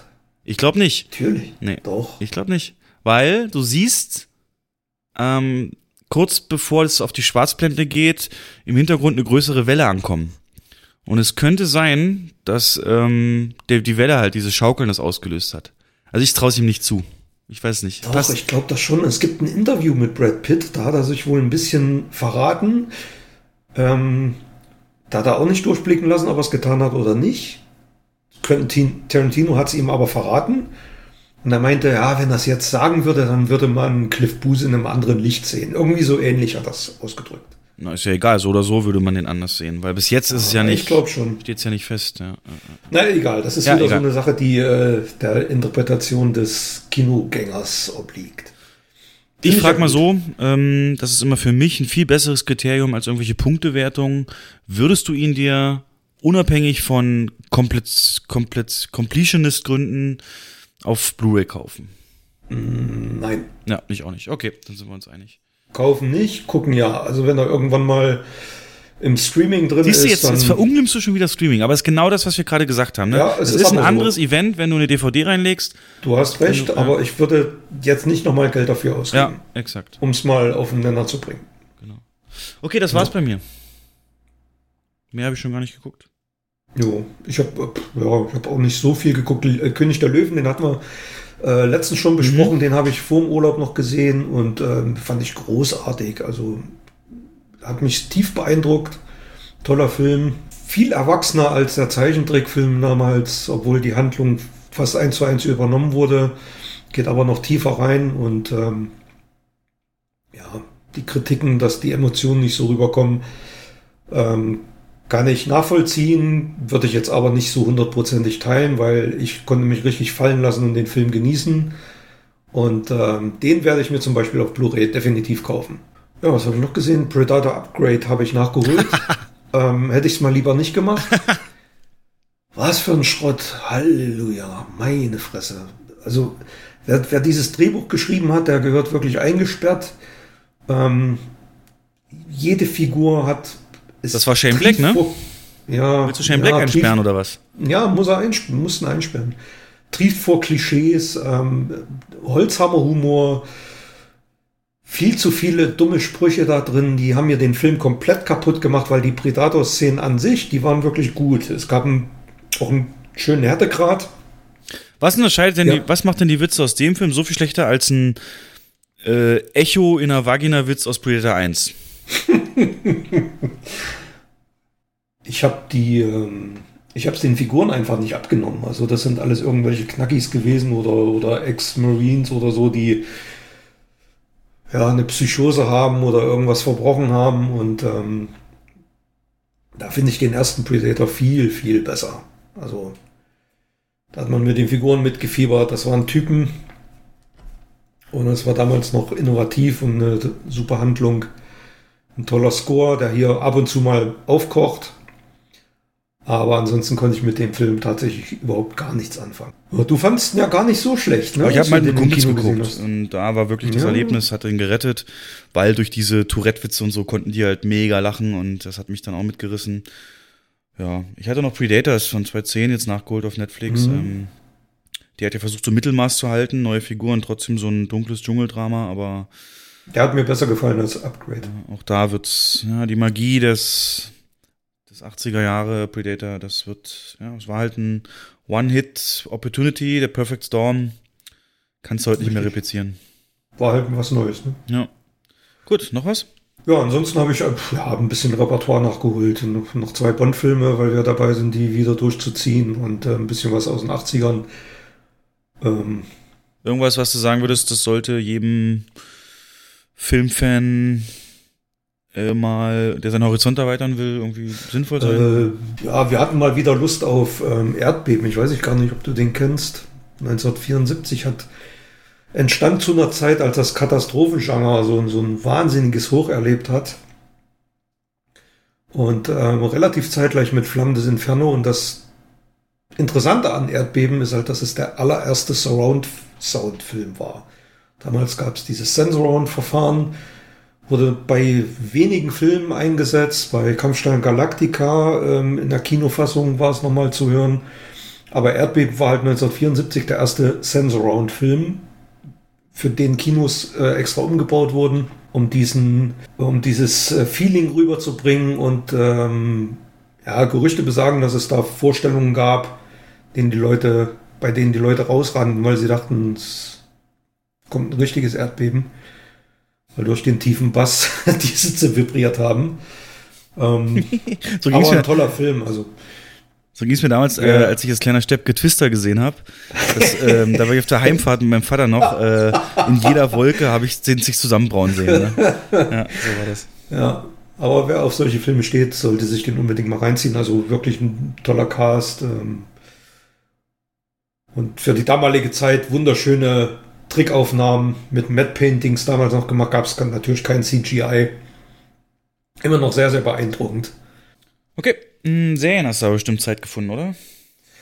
Ah, auch nicht so viel. Ähm, eine Serie, die wir ja beide uns jetzt reingezogen haben und ähm, eigentlich sogar relativ verschlungen haben, war The Boys.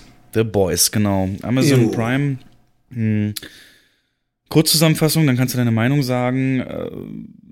Ich habe es auch nur geguckt, weil der Hype so groß war im Netz. Also es geht im Prinzip darum, nehmt die Justice League und deren Superhelden, aber natürlich nicht die echten, das sind alles so Rip-Offs, ähm, die in einer fiktiven Welt halt wirklich existieren.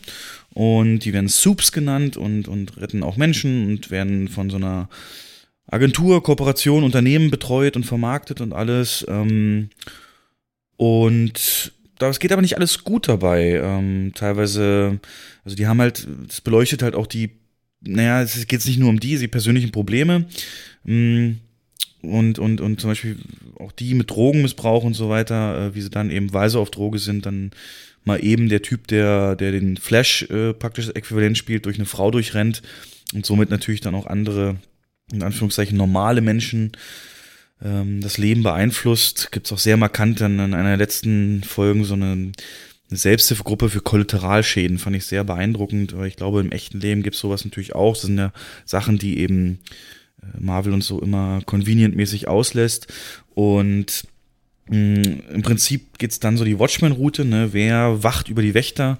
Das dann eben so in Form von Carl Urban einer ist, der sich zum Ziel gesetzt hat, die Gruppe von den sieben, es gibt so sieben Haupthelden, aber in der Welt wird klar gemacht, gibt's noch viel, viel mehr, es werden ständig welche geboren, ähm, ja, dezimieren will sozusagen. Und das, äh, ja, ist so ein bisschen die Rahmenhandlung. Ja, wie fandest du es?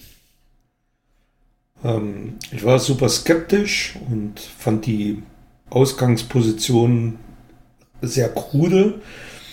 Ähm, dass es halt wirklich ein Unternehmen gibt, die Superhelden verwaltet, das war für mich irgendwie wirklich ein seltsamer, seltsamer ähm, Einstand in so eine Serie. Aber je tiefer man in diese Serie eindringt und je mehr Folgen man gesehen hat, umso mehr macht das tatsächlich Sinn. Und äh, zum Ende zu ganz besonders, weil man dann auch erfährt, wie diese Superhelden eigentlich zu Superhelden geworden sind, sich dann wirklich mal reinversetzen würde, könnte ich mir das tatsächlich vorstellen, dass es so ablaufen könnte. Also, dass es vermarktet wird. Ja, jetzt sind wir wieder an dem Punkt, in dem wir krass spoilern müssten. Ja, vielleicht nur ein allgemeines Fazit. Was würdest du für eine Note geben, beziehungsweise ähm, Guckempfehlung aussprechen? Guckempfehlung spreche ich auf alle Fälle aus. Ähm, es ist auch schon Season 2 angekündigt. Die haben die in Auftrag gegeben, bevor die erste überhaupt gesendet wurde. Basiert so auf Comic, muss man dazu sagen. Also wer ja, genau, es gibt kann. einen Comic dazu. Und äh, so war, war Amazon davon überzeugt, dass es ein Erfolg wird. Und ähm, sehr unterhaltsam, teilweise wirklich mit einem hohen Gewaltgrad. Es sind zwar nur Gewaltspitzen, aber die sind teilweise sehr heftig. Wirklich perfekte Schauspielerriege. Carl Urban, ähm, Simon Peck hat ein paar Auftritte sogar. Und ähm, Seth Rogen hat diese Serie produziert, glaube ich. Er produziert. Mhm. Und einmal ist das sogar kurz zu sehen. Ähm, also von mir eine absolute ähm, Empfehlung. Ja. Genau, wirft einige Fragen auf, so auch was wäre wenn mäßig, denn ja. so clean, ne, wir wissen das alles, so was, wenn, wenn, wenn es wirklich Menschen gäbe, die diese Superkräfte entwickeln, das wäre nicht immer die Retter und ähm, nach hinten, jeder hat zwei Gesichter und, und dunkle Seiten und das wird da eben so ein bisschen erforscht. Wir machen jetzt in den nächsten zehn Minuten maximal ähm, einen Spoiler-Teil, um da noch ein bisschen tiefer drauf einzugehen. Das heißt, wer die noch gucken will, bitte jetzt zehn Minuten mal vorskippen und dann kannst du, Jens, jetzt sagen, was nur mit Spoilern geht. Ähm, ja, um nochmal drauf zurückzukommen, also die Superhelden sind eigentlich gar keine geborenen Superhelden, sondern sie werden labormäßig gezüchtet ähm, durch eine Droge, die mhm. den geeigneten, sag mal, ich sag mal, geeigneten oder gecasteten Babys injiziert wird. Ja. Und äh, die entwickeln dann einfach Superkräfte. Und äh, das Ziel ist tatsächlich, die wirklich auszuschlachten, zu vermarkten, ähm, mit den Filme zu drehen, die in Werbespots einzusetzen, mit den Produkte zu verkaufen die als Heilsbringer zu vermarkten und ähm, das ja, geht sogar so weit, dass die, um, um den Scope euch mal klar zu machen, es geht so weit, dass ausgesucht wird teilweise durch die Firma, wer jetzt zu einem Rettungseinsatz fährt, richtig, nach genau. dessen ähm, Klickzahlen oder wo man wieder die Klickzahlen ja. oder die Zustimmungsrate ja. erhöhen müsste. Äh, hier, du bist jetzt um 1,7 Prozentpunkte gefallen bei der Zustimmung, rette mal mal das Flugzeug oder so, ja. Und da wären auch schnell mal Superhelden, die in Ungnade gefallen sind oder die halt nicht mehr diese Klickzahlen haben ähm, weiß ich nicht, in irgendeinen Hinterwäldlerort äh, verbannt, um dort Taschendiebe zu fangen oder sonst irgendwas zu machen. Also es ist eigentlich, ja, es ist ein ja, großer ist wie, Konzern, der da, ja, ja, Wie mit den Influencern heute, ne? Du hast Richtig, so genau, Follower ja. und dir kriegen wir halt mehr Geld und, und eben nicht und Genau, die Gruppe selber wird zusammengehalten, oder der Chef, so mehr oder weniger der sogenannte Homelander, ist praktisch das Superman-Rip-Off, Fliegen, Laseraugen, Kraft und so. Es gibt noch eine Nicht-Wonder Woman, es gibt einen äh, Nicht-Aquaman, äh, den Nicht-Flash hatte ich schon erwähnt. Und Unsichtbaren gibt's noch. Genau, den Unsichtbaren. Oder gab's? Gab's, ja. Äh, und äh, die Sendung, die Serie nimmt sich da auch nicht zurück, ähm, sowas eben auch ähm, die dunklen Seiten direkt zu zeigen. Also beispielsweise gleich am Anfang soll so eine neue Figur zu den sieben, also den sieben größten Helden dazustoßen und wird im äh, ersten Gespräch mit Nicht-Aquaman, nenne ich ihn mal, ähm, zu einem Blowjob gezwungen, mehr oder weniger. Ähm, und das ist, ja, das muss eine Serie erstmal gehen. Oder eben diesen Weg, dass da so ein Superheld, das ist aber ein Trailer-Shot, da, da durchrennt durch jemand. Ein Soup, wie man so schön sagt. Und ähm, ja. Also, und auch noch, ähm, auch noch dann blöde Witze darüber reißt, ne? Ja.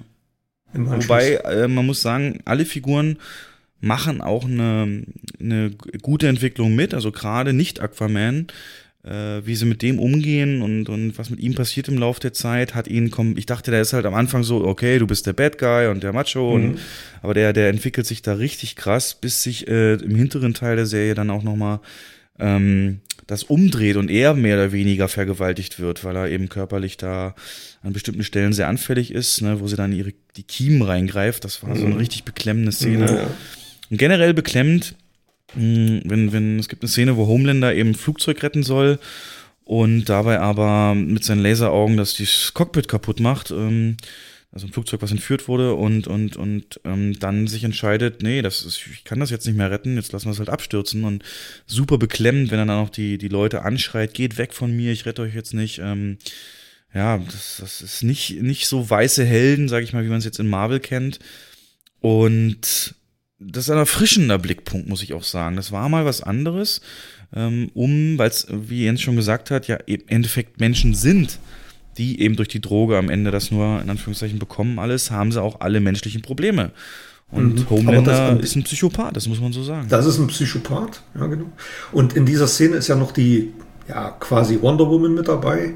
Und die versucht ja noch aus diesem Flugzeug Menschen zu retten. Also wenigstens die, das Kind, ne? Hm. Wenigstens das Kind oder beschließt halt ein paar rauszuholen und dann runter zu fliegen, wieder hoch und so. Ähm, und er sagt halt klipp und klar, nee, ähm, dann erfahren halt alle, dass wir nicht in der Lage waren, das Flugzeug zu retten. Und so wird es halt verschwiegen, das Flugzeug crasht, alle sind tot. Und ähm, sie schieben es auf, auf, ähm, ja, auf, ein, auf fehlende Verträge, dass sie halt dem Militär nicht angehören und halt nicht pünktlich genug am, ja, am Ort des Geschehens waren, obwohl sie es halt tatsächlich waren. Mit dem Hintergrund, die wollen ja damit was bewegen. Das die wollen da, richtig, genau. Die Nämlich? wollen damit halt erzwingen, dass, äh, dass sie militärisch mit eingreifen dürfen, bei Militäreinsätzen dabei sein können, was natürlich die Aktie dann auch wieder hochtreiben würde. Also im Ausland vor allen Dingen dann auch ein. Im Ausland, genau, Auslandseinsätze gegen, gegen, ja, also das komplette Universum ist schon mit unserem vergleichbar. Also die reden da von den Spice Girls und von, von Filmen, die da im Kino laufen. Hm. Ähm, und es gibt halt auch arabische Terroristen, die dieses Flugzeug entführt haben. Mhm. Und es gibt Auslandseinsätze, bei denen sie halt nicht dabei sein dürfen, obwohl sie Superkräfte haben, die das Ganze super schnell beenden würden. Darum mhm. geht es halt in dieser Serie. Da wird auch sehr eindrucksvoll. Also gucken, gucken, gucken.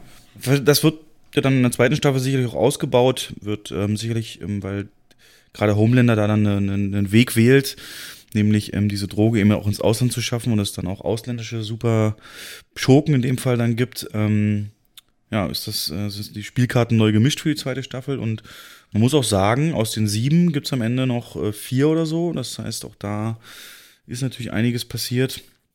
Und ja, die, es gibt wirklich immer die, die Psychopathen, also wirklich tiefe menschliche Probleme werden immer wieder gezeigt. Ähm, bei den Superhelden, aber auch klamaukig äh, bis hin zu völlig überzeichneten. Ja. Äh, ja. Na, Humor würde ich es fast nicht mehr nennen, wenn ich sage Delfin. Ähm, also die Serie ist jetzt nicht frei von Humor. Also nee, gar nicht. Und hat schon sehr witzige Szenen teilweise. Aber muss man schon einen Geschmack für haben, ne? Ja. Fick das, äh, was sagt der Homelander? Geh wieder zu dem Delfin und fick das. Ähm, fick das Blasloch. Blasloch. ja. Ja, ah, ja. Alle haben gedacht, das ist nur ein dummer Spruch und zwei Folgen später, hm, ja. Habe ich gehört, ja. ja. Hast du erkannt, wer am Ende, äh, der Karl Urban Charakter und die Gruppe, die er da auftut, ähm, sucht sich am Ende noch Hilfe von einem, in Anführungszeichen, gescheiterten Soup, äh, so ein dicklicher Junge, der über Handberührung, ein dicklicher Mann, der über Handberührung ähm, ja, Gedanken und, und, und Vergangenheit und, und, und Gedächtnis lesen kann von anderen. Mhm. Messmer. Weißt du, wer den gespielt hat? Ja, der hatte, der hatte schon mal eine Superkraft, der hat mal tote Menschen sehen können. Krass, ne? Ja, ja. Hab nicht wiedererkannt. Mhm. Nee, also ich hab's im Abspann gelesen. Mhm. Ja. Genau, von daher unserer beider Empfehlung. Hm, noch zu was gekommen, serientechnisch?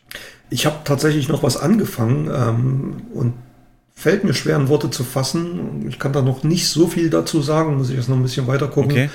Und zwar der dunkle Kristall. Das ist ein ähm, quasi Serien-Remake eines 80er Jahre Fantasy-Kultfilms. Ähm, damals von den Jim Henson Studios gedreht worden. Und äh, das Interessante, man hat sich auch wieder entschieden, die Serie wieder mit Puppen ähm, entstehen zu lassen, auch wieder von Jim Henson. Und es geht, äh, es ist eine Fantasiewelt, es geht um einen Fantasieplaneten, dem mehrere Völker leben, die alle von so einem magischen, dunklen Kristall äh, zusammengehalten werden, also durch den da das Leben fließt und äh, der die Macht verbreitet. Und ähm, diese, diese Planetenwelt wird von den sogenannten Skeksen heimgesucht. Das sind Wesen, die äh, sich dann des Kristalls bemächtigen und als Herrscher dort aufspielen. Und ähm, letzten Endes geht es darum, ja, es geht dann um den Widerstand gegen diese Skexe und äh, hat so ein bisschen was von Herr der Ringe, ein bisschen was von unendlicher Geschichte ähm, und sehr, sehr aufwendig. Ähm, Cinemascope-Bilder sieht man im, im ähm, Serienformat. Viel CGI und Puppen. Man glaubt nicht, dass es zusammen wirkt, aber es funktioniert sehr gut zusammen. Ähm, aber wie gesagt, ich muss hier jetzt erstmal noch ein bisschen tiefer eindringen, um da genaueres. Also wahrscheinlich im nächsten Podcast habe ich mit Sicherheit durchgeguckt. Zielgruppe? Fantasy-Fans oder was? Fantasy-Fans, äh, Fans des Originals, also Fans des Films aus den 80ern. Aber könnte durchaus auch, ähm, ja, Zufallsgucker ansprechen und man bleibt da definitiv dabei hängen. Und aber, also aber schon erwachsene Zielgruppe oder, oder Kinder oder Ja, es ist eine Erwachsene, es ist schon sehr düster. Ähm, es wird auch da drin viel gestorben, habe ich gelesen. Also selbst in der ersten Folge wird schon locker ein Hauptcharakter gekillt am Ende. Hätte, hätte ich nie für möglich gehalten. Also es ist definitiv keine Kinderserie. Obwohl es mit Puppen gedreht ist. Mhm. Ja. Okay, ja, freue ich mich drauf, wenn du dann deine Meinung gebildet hast. Mhm. Ja, noch was? Angefangen oder? geguckt? Serien? Ähm, nee, wir haben im, im Urlaub ähm, zwei Tage keinen Fernsehempfang gehabt, weil ich die blöde Satellitenschüssel nicht ausrichten konnte. Und haben wir uns abends dann, als wir ins Bett gegangen sind, äh, ich habe einen Mediaplayer mitgehabt, noch ein paar Folgen Eine schreckliche, nette Familie angeschaut, El Bandi. Und ähm, sind dabei hängen geblieben und gucken die jetzt weiter. Krass, krass, krass, ey. Hätte ich nicht gedacht. ja, ich liebe diese Serie. Oh, ich kann da immer noch drüber lachen. Ja. Nee, das war. Hast du noch was geguckt? Nie reingefunden. Ja, ich will also eine Sache ausführlich und zwei, zwei andere. Ähm, und zwar ist es an mir völlig vorbeigegangen. Lange Zeit. Aber es gibt eine deutsche Comedy-Serie namens Jerks mit Christian Ulm, Fariadem vor allen Dingen. Und da möchte ich mal weiter ausholen, warum komme ich jetzt dazu, die zu gucken? Es gibt einen weiteren Streaming-Dienstanbieter auf dem deutschen Markt, der komplett kostenlos ist, dafür aber Werbespots vor und in den Serien einstreut, aber bei weitem nicht auf dem Niveau ähm, wie jetzt ähm, im, im, im normalen Fernsehen. Das ist Join, J-O-Y-N, gibt's als App, gibt's als Website, alles ohne Anmeldung und so weiter. Also relativ komfortabel und das ist so das Format, das mich dann da, ich wusste, dass es da läuft, hatte mir nie runtergeladen, das habe ich jetzt nachgeholt.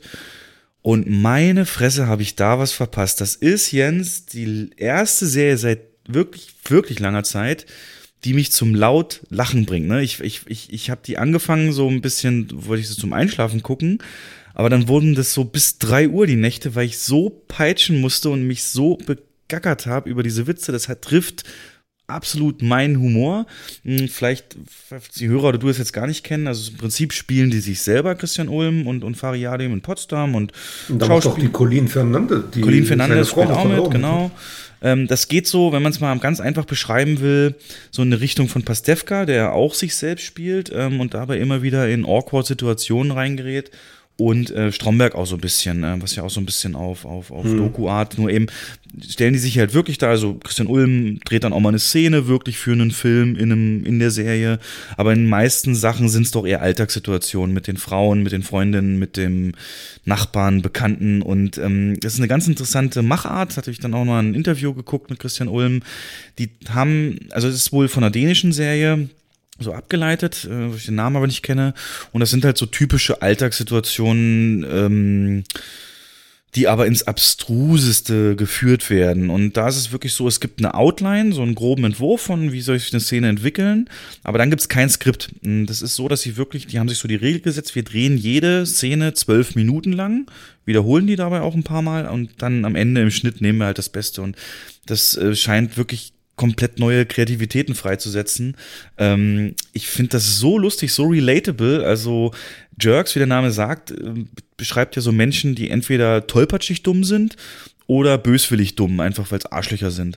Und das sind, das betrifft es ganz gut so. Gerade dieser Fariadim, der ist so, ähm, der, der fällt auch dann mal Christian Ulm in den Rücken, wenn es um schwierige Entscheidungen geht, aber ansonsten eben Best Friend und so weiter und auch selber nicht moralisch ähm, der, der Liebste so, betrügt auch seine Frau und so ein Zeug und wie dann so reden, dann, dann geht's, es sind mal so ganz einfache Prämissen, so die Party.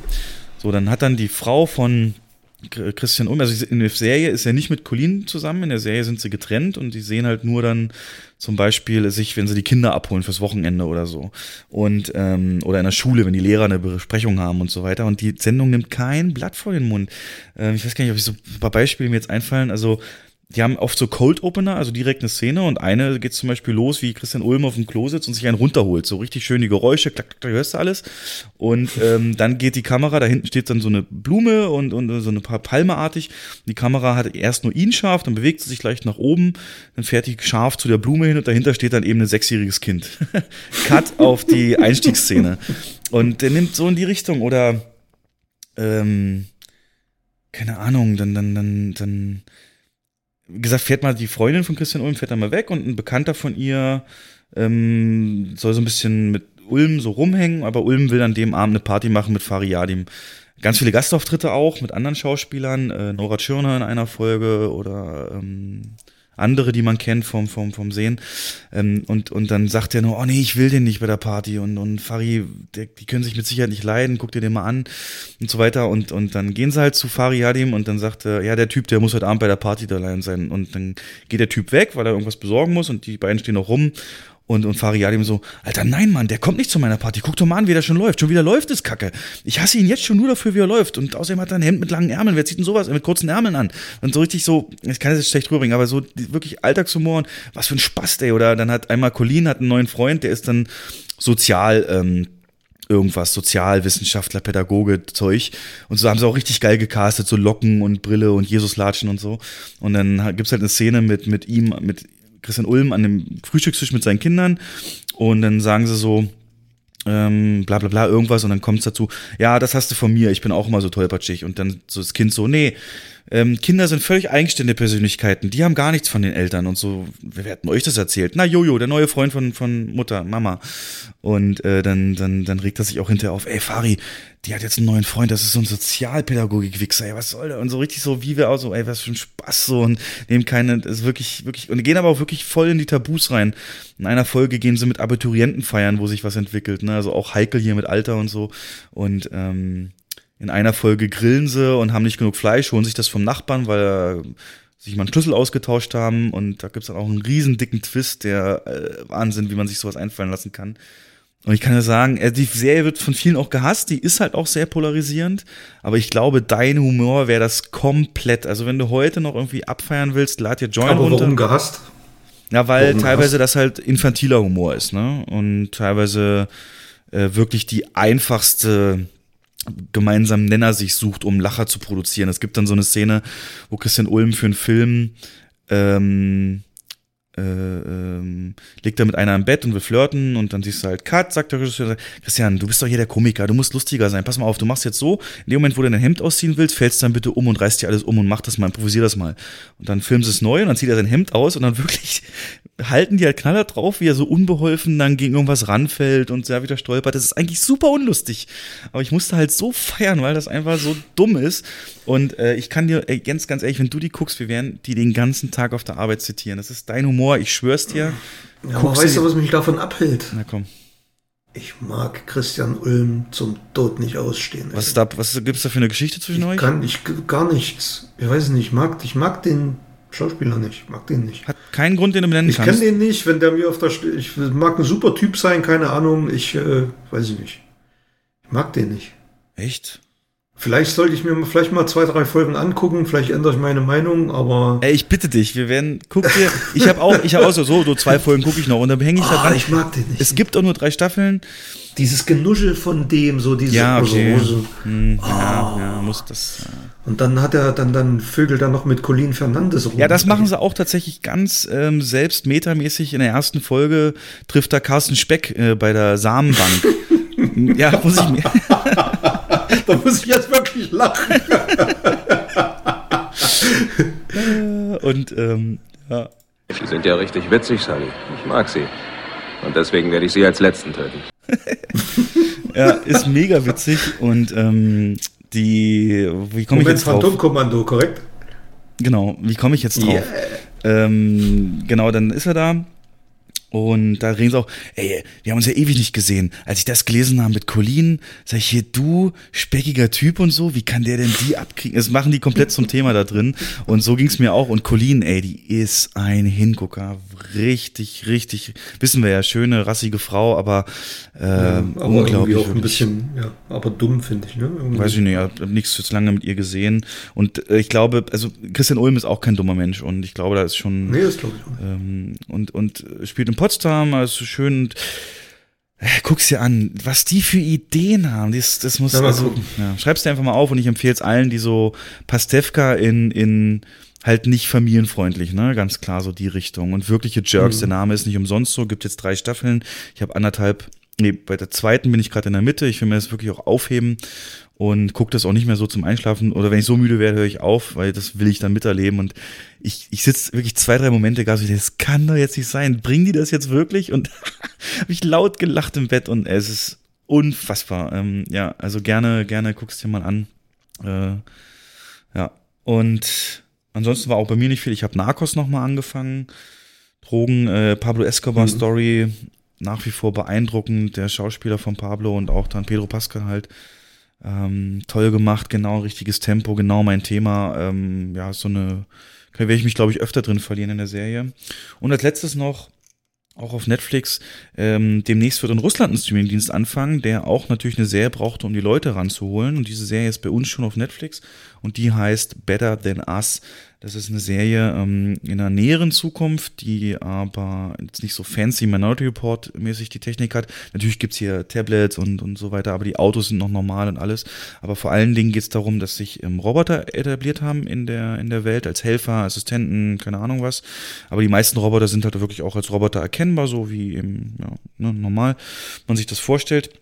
Und dann gibt's aber auch Roboter, die ähm, ja, weiterentwickelt sind. In der Serie geht's darum, dass die eine Herstellerfirma sich illegal so einen Bot beschafft hat, der komplett mit einem neuen Prozessor, Quantenprozessor ausgerüstet ist und auf einer ganz neuen Ebene ähm, Denken und Selbstbewusstsein entwickeln kann.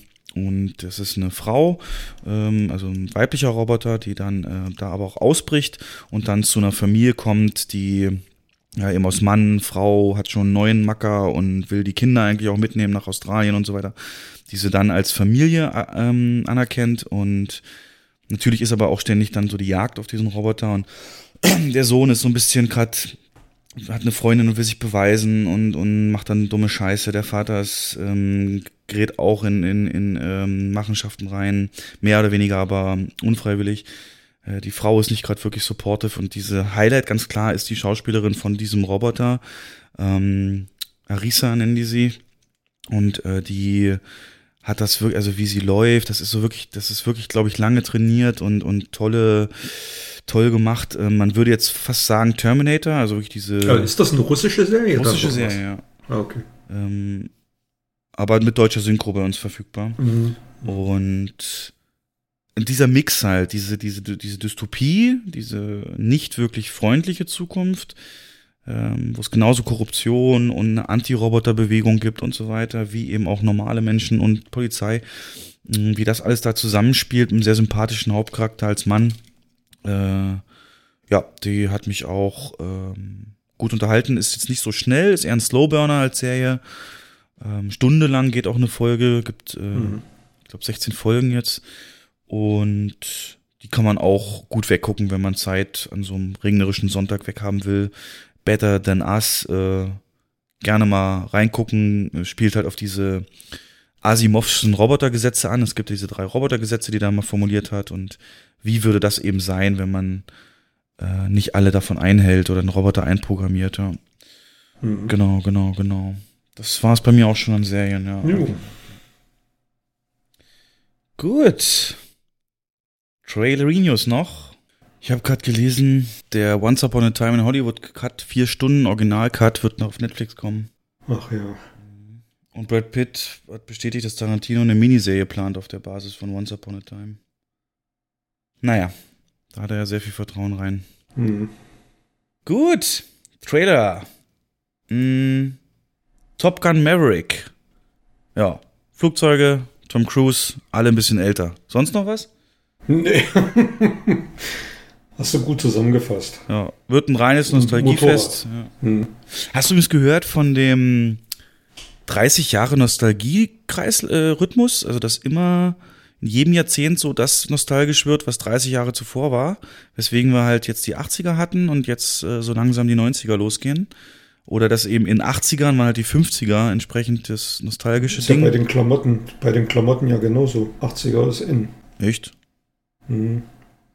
Glaubst du, wir können da mitreden? Nö, aber meine Frau arbeitet ja im Klamottenfachhandel und ja.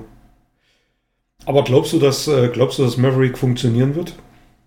Boah, ist kein Eventfilm, ne? Also Ich habe da so meine Zweifel, weil ähm, so dieser, dieser krasse Militärtouch, ich weiß nicht, ob das so gut ankommt in der heutigen Zeit. Ich weiß es nicht. Vielleicht gehen sie auch kritisch ran, wobei ich glaube, dann hätten sie wieder die ganzen Flugzeugträger und so nicht bekommen. Mhm, Das stimmt mhm. schon. Egal, es muss einfach nur eine Volleyballszene oben ohne geben. Dann haben sie da die Nostalgie schon. Ganz weirde Szene, oder? Mit der komme ich immer nicht klar, wenn ich den ersten Teil gucke. Die ist so tonal, das, was soll denn das? Also, hm, merkwürdig. Tja. Nee, aber das war übrigens der Grund, warum in Zurück in die Zukunft die 50er als ausgewählt wurden als ähm, Mhm. ein Schauplatz, weil in den 80ern die 50er eben nostalgisch waren und so weiter. Mhm. Genau, dann äh, ja, ganz frisch, Bad Boys for Life, what you gonna do? What you gonna do? Außer fett werden, Martin Lawrence. ähm, oh, da habe ich so Angst, ne, der Metabolismus, wenn der nachlässt dann später. Oh mein Gott, äh, war ja hier auch mit, mit ähm, Haley Osmond hier, Six Sense in Boys ja auch so. Ja, aber der hat mir Spaß gemacht, ne? Wieder Ja. komplett Hirn aus, aber es ist halt, es ist nicht Michael Bay, sind zwei völlig unbekannte Regisseure, aber die haben klar ihr Vorbild genommen und versuchen alles, das da reinzukriegen. Und es waren ja auch wieder so viele Erinnerungseinstellungen und Shots, äh, ne, Pistolen in beide Richtungen, Kamera von unten, im Kreis, äh, Explosion. Der Chef, der da rumrennt, Wusa. Vor allem ist auch wieder derselbe Schauspieler. Mhm. Ja. Also macht schon mega Lust auf den Film. In den USA kommt er tatsächlich im ähm, Januar. Im Januar, ja. Ich weiß gar nicht, wann er bei uns kommt, aber das finde ich einen komischen Release-Zeitpunkt, weil Januar ist so der Mhm. Zeitpunkt, wo man sagt, da kippt man alles rein, was sonst keine Chance hat. Ja, der ist ja nun mega lange verschoben worden und sollte dann irgendwann mal gar nicht, gar nicht mehr gedreht werden. Gut, dass er überhaupt noch kommt, ähm, weil jünger werden die auch nicht. Aber Will Smith sieht man es ja überhaupt nicht an. Ne? Also, Ja, Scientology. wenn, wenn man guckt, dass der erste Teil mittlerweile, äh, wann ist der von 1993? glaub Der war noch vor The Rock, ne? Also kurz vor Ja, The Rock deutlich, kam der. Deutlich, ja. Einer der ersten Arbeiten von Das Michael ist schon krass. Ja. Äh, Last Christmas wollte ich mir angucken, weil ich habe da immer noch ähm, die Vermutung, dass das ein Überraschungshit werden könnte. Trailer ist Glaub jetzt aber auch. auch, nix, nix, ähm, nix Besonderes, aber transportiert dieses gute Gefühl. Aber es wird halt alles überschattet, was Trailer rauskam. Irishman hatten wir jetzt schon, finde ich halt fantastisch. Hm. Aber für mich, wo ich eigentlich dachte, ich habe abgeschlossen mit Star Wars, gab es eben zwei Trailer, die meine Hoffnung wieder geweckt haben, dass man Ryan Johnson doch nicht so lange in Erinnerung behalten wird. Und das als erstes ähm, The Mandalorian, die Startserie für Disney Plus. Die ähm, als, als Showrunner ist Sean Favreau am Start. Regisseure sind natürlich immer wechselnd, aber es wird so ein bisschen die, ja, eben ein Mandalorianer, das ist die Rasse von Boba Fett, Kopfgeldjäger gewesen, ähm, wird abbilden, fünf Jahre nach Rückkehr der Jedi-Ritter spielen und so ein bisschen diesen Bereich, diese äußeren Welten, der Outer Rims des Universums erkunden. Und der Trailer hat mich wieder umgehauen. Also, wow, wow, wow. Es ist alles wieder drin. Werden nur ganze zwei Sätze gesprochen. Aber äh, vorher, du hast die Exposition, so, ne, hier wird's dreckig über aufgespießte Sturmtruppenhelme. Dann hast du den Mandalorianer selber, die Schiffe, du siehst, es wird wieder verschiedene Planeten geben, Wald, Wüste und so weiter. Ähm, ein paar Action-Szenen äh, mit dem Roboter, der in alle Richtungen schießen kann und so weiter. Ähm, kurze, zweisekündige Einblendung von dem Team. Äh, so ein Zwerg, der auf so einem Vieh reitet, was man auch schon wohl in einem anderen Star Wars-Film gesehen hat. Ähm, dann äh, auch so eine be bekannte Rasse mit diesen riesigen Hörnern, sag ich mal, die so nach unten hängen. Und als Mensch Gina Carano als Schauspielerin, die ich aus Haywire tatsächlich schon kannte, die ist in den USA, weißt du, was ich meine, die mit den schwarzen Haaren da, die kurz in die Mhm. Kamera guckt von rechts nach links. Ähm, äh, Haywire, die eine bekannte Martial Arts Kämpferin ist, MMA glaube ich sogar, also durchaus für Action-Szenen dann gut geeignet sein wird und äh, auch definitiv, ähm, ja, good looking für so eine Serie und Mandalorianer selber, Pedro Pascal, die Viper aus Game of Thrones, äh, Carl Weathers, fand ich auch sehr lustig, dass der nun mit vorkommt, äh, kurz nachdem wir eine Szene gesehen haben im Trailer, wo Sturmtruppenhelme aufgespießt sind, so Predator-mäßig. Genial. Mhm. Ähm, und am Ende natürlich äh, unser aller äh, Liebling Werner Herzog, den ich wirklich nur wegen seinem Akzent irgendwie überhaupt kenne und überhaupt seine Geschichte nicht kenne mit mit äh, mit Klaus Kinski oder so nur davon gehört habe. Da kannst du ja gleich noch was drauf sagen, warum der auch so abgekultet wird. Auf jeden Fall hat er auch äh, was zum Podcast aufnehmen gesagt. Hör mal hin. Podcast. Acting is a complicated profession.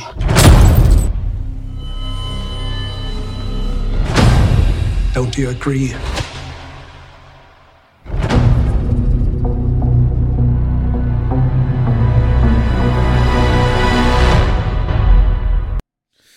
Ja, Podcasting, Yes, Complicated I Profession. Und die Musik muss ich äh, auch nochmal erwähnen, ne? dieses dumm, dumm, auch mal was anderes. Und du hast wieder AT-80s, ähm, AT-STs. Und ja, das ist ja auch. Und jetzt, jetzt, war zu lesen, dass, hast du es gelesen? Die letzte News dazu, dass ähm, in der Serie offenbart wird, wie die erste Ordnung entstanden ist. Stimmt, soll die Ursprünge der ersten Ordnung so Ja. ein bisschen erkunden. Ja, macht ja auch Sinn, wenn es fünf Jahre nach, ähm, nach Jedi spielt. Es ist ja so, okay, Mhm. da ist zwar ein Todesstern kaputt gegangen, aber dadurch fällt ja noch kein Imperium zusammen. Aber ne? das, das ist, finde ich, ein ähm, sehr, ja, ich will jetzt nicht sagen genialer Schachzug, aber schon coole Sache. Es passt doch, weil wenn es wirklich ja, mit den äußeren Welten spielt, nur da können die Ja. eigentlich herkommen. Ja. Mhm. Aber sag mal, weil du gesagt hast, Mandol Mandol Mandalorianer ist eine Rasse, ähm, aber Boba Fett ist doch ein Klon gewesen. Ist das dann auch ein Klon von Boba Fett oder? Hm. Gute Frage. Weil das sind doch, die haben doch alle genau dasselbe Gesicht gewesen gehabt. Mhm. Und einer wurde halt behalten. Ja. Ähm, Episode 2 hast du sehr gesehen, ne? Die Klonkriege. Also Mandalorianer bezieht sich halt auf die Heimatwelt, ne, glaube ich. Oder? Ich weiß es nicht. Also ich weiß auch nicht, deswegen so nerdig bin ich da auch nicht drin. Ich weiß nur, dass Boba Fett eben einer der beeindruckendsten Charaktere war. Die Slave One, eines der ikonischsten Schiffe. Und ja, gib mir, gib mir den Scheiß. Und vor allen Dingen, was ich geil finde, ist halt, weißt du, du hast halt in den Star Wars-Filmen immer so diese Top-Level-Leute, ne? Den Imperator und Vader und die Jedi-Ritter. Mhm. Das ist halt so das, womit aber 90 Prozent der Bevölkerung äh, in dem Universum nie was zu tun haben werden. Und dass es jetzt halt auch mal so eine Serie gibt, die das erkundet, finde ich halt super. Ähm, geht so auch in die Richtung ähm, es gab mal in Entwicklung lange Zeit ein Rollenspiel im Star Wars-Universum, Star Wars 1313, das auf Coruscant spielen sollte ähm, und da eben auf der Ebene 1313, wo du da auch die Unterwelt so erkundest und illegale Spielhöllen und sowas und, mhm. und, und da auch die Richtung, so ein bisschen auch dieses Verdreckte und das ist ja generell das, was für mich Star Wars halt gut macht. Ne? Der letzte gute Star Wars-Film war Rogue One und diese Ära, wo das Imperium stark war, wo es so dreckig war, das Universum, das ist das, äh, was ich sehen will und nichts irgendwie Überreste oder Nachmacher von irgendwas. Das war das Original und das scheint ja genau in die Richtung zu gehen, ähm, dass man da wieder mehr sieht. Denn wie gesagt, das Imperium wird, kann nicht schon komplett zusammenbrechen, nur weil da eben der mhm. Todesstern zerstört wurde und das wird sich sicherlich auch ja eine Bewegung dann geben von Sturmtrupplern hin zur ersten Ordnung und so weiter und so fort. Ja. Na gucken wir mal. Aber kam er bei dir auch so gut an oder übertreibe ich hier? Und was ist mit ja, Werner Herzog nee, der Deal? Warum ist denn der so, so ein Player? Also in erster Linie ist Werner Herzog ja ein Regisseur. Ne? Mhm. 70er.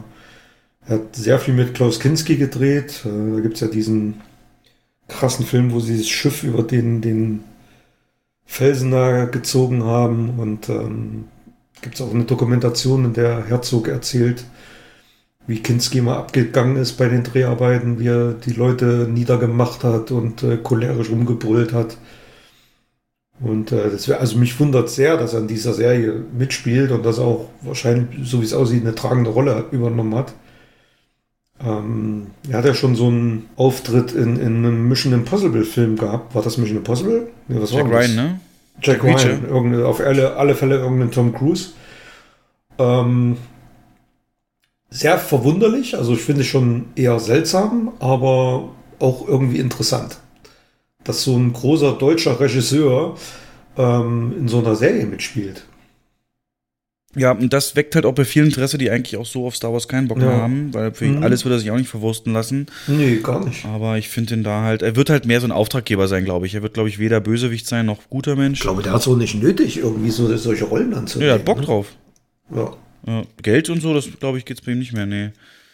Aber ich gucke mir halt wirklich alle paar Monate mal so Parodien an, wenn der eben nachgesprochen wird. Und das ist immer schwer, dann den Schwarzenegger da nicht reinzukriegen, aber ähm, gibt einige gute Links, welche mal reinstellen.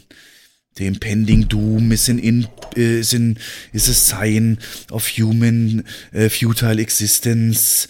We have to accept that everything leads to death and the raven is a symbol for that. Ja, irgendwie so und das, das ist schon das, das Ding, dass er die einzigen beiden Sätze spricht in dem Trailer, fand ich halt auch schon genial. Also ich finde schon mal gut, dass es nicht, eine, nicht noch eine weitere Animated-Serie ist oder computergeneriert oder sonst irgendwas. Äh, davon gibt es ja nun wahrhaft genug im Star Wars-Universum. Ja, und du kannst ja mal zum Neuner, Episode 9er Trailer gehen. Hat der dir auch die, die Ryan Johnson-Müdigkeit und das, was das Glas, was er zerbrochen hat, wieder ein bisschen gekittet? Oder wie sind jetzt deine Erwartungshaltungen? Was sehen wir da?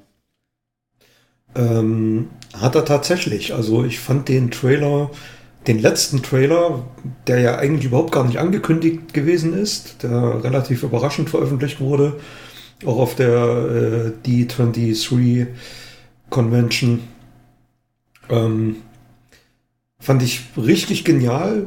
Man hat die ersten 20, 30 Sekunden einen wirklich wunderschönen Zusammenschnitt aus allen Star Wars Filmen und geht dann über in Episode 9 und der man wirklich Szenen sieht, die im letzten Trailer noch nicht vorhanden waren. Man sieht einen, einen äh, C3PO mit roten Augen und fragt mhm. sich, was das zu bedeuten hat. Man sieht eine Kampfszene, die wahrscheinlich auf dem abgestürzten Todesstern stattfindet zwischen Ray und ihrem Bruder. Und am Ende ähm, sieht man eine Ray in schwarzer Robe mit einem Doppelklingenschwert, was sie dann so ausfährt und was impliziert, dass sie auf die dunkle Seite gewechselt ist in irgendeiner Art und Weise. Ähm, ich glaube, wir wissen beide, dass das nicht passieren wird, jedenfalls nicht so.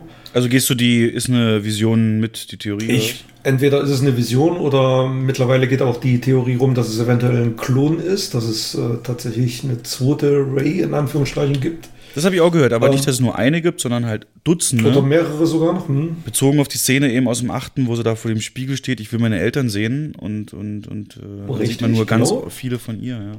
Mhm.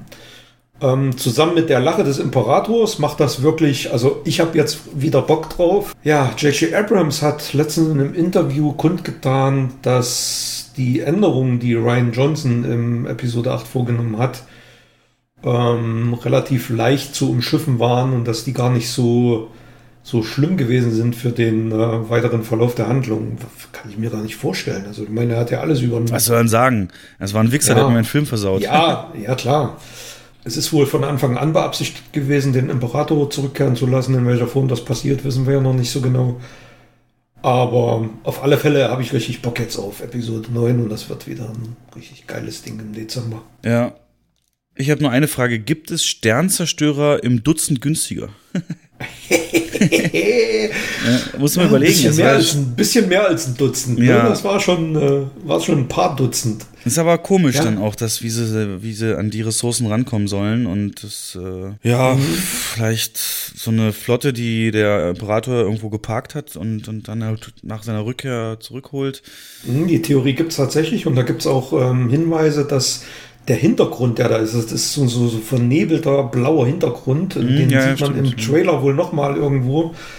Ähm, also es gibt da schon Leute, die sich wieder monatelang jetzt mit dem Trailer beschäftigen, den auseinanderpflücken, ähm, Szene für Szene. Und ähm, aber ich meine, man sollte da vielleicht gar nicht zu sehr ins Detail gehen, das verdirbt einen dann wieder den Ja, wie Spaß gesagt, an dem also das. Spek spekulieren finde ich geil, Jens, und machst du auch Ja, gerne mal ist mit. geil, ja. Aber ich habe jetzt für mich den Cut gesetzt, äh, weil mehr gucke ich jetzt nicht, egal was kommt. Ja, ist gut. Und Ja, solange über das, was ich bis jetzt gesehen habe, spekuliere ich aber auch auf jeden Fall.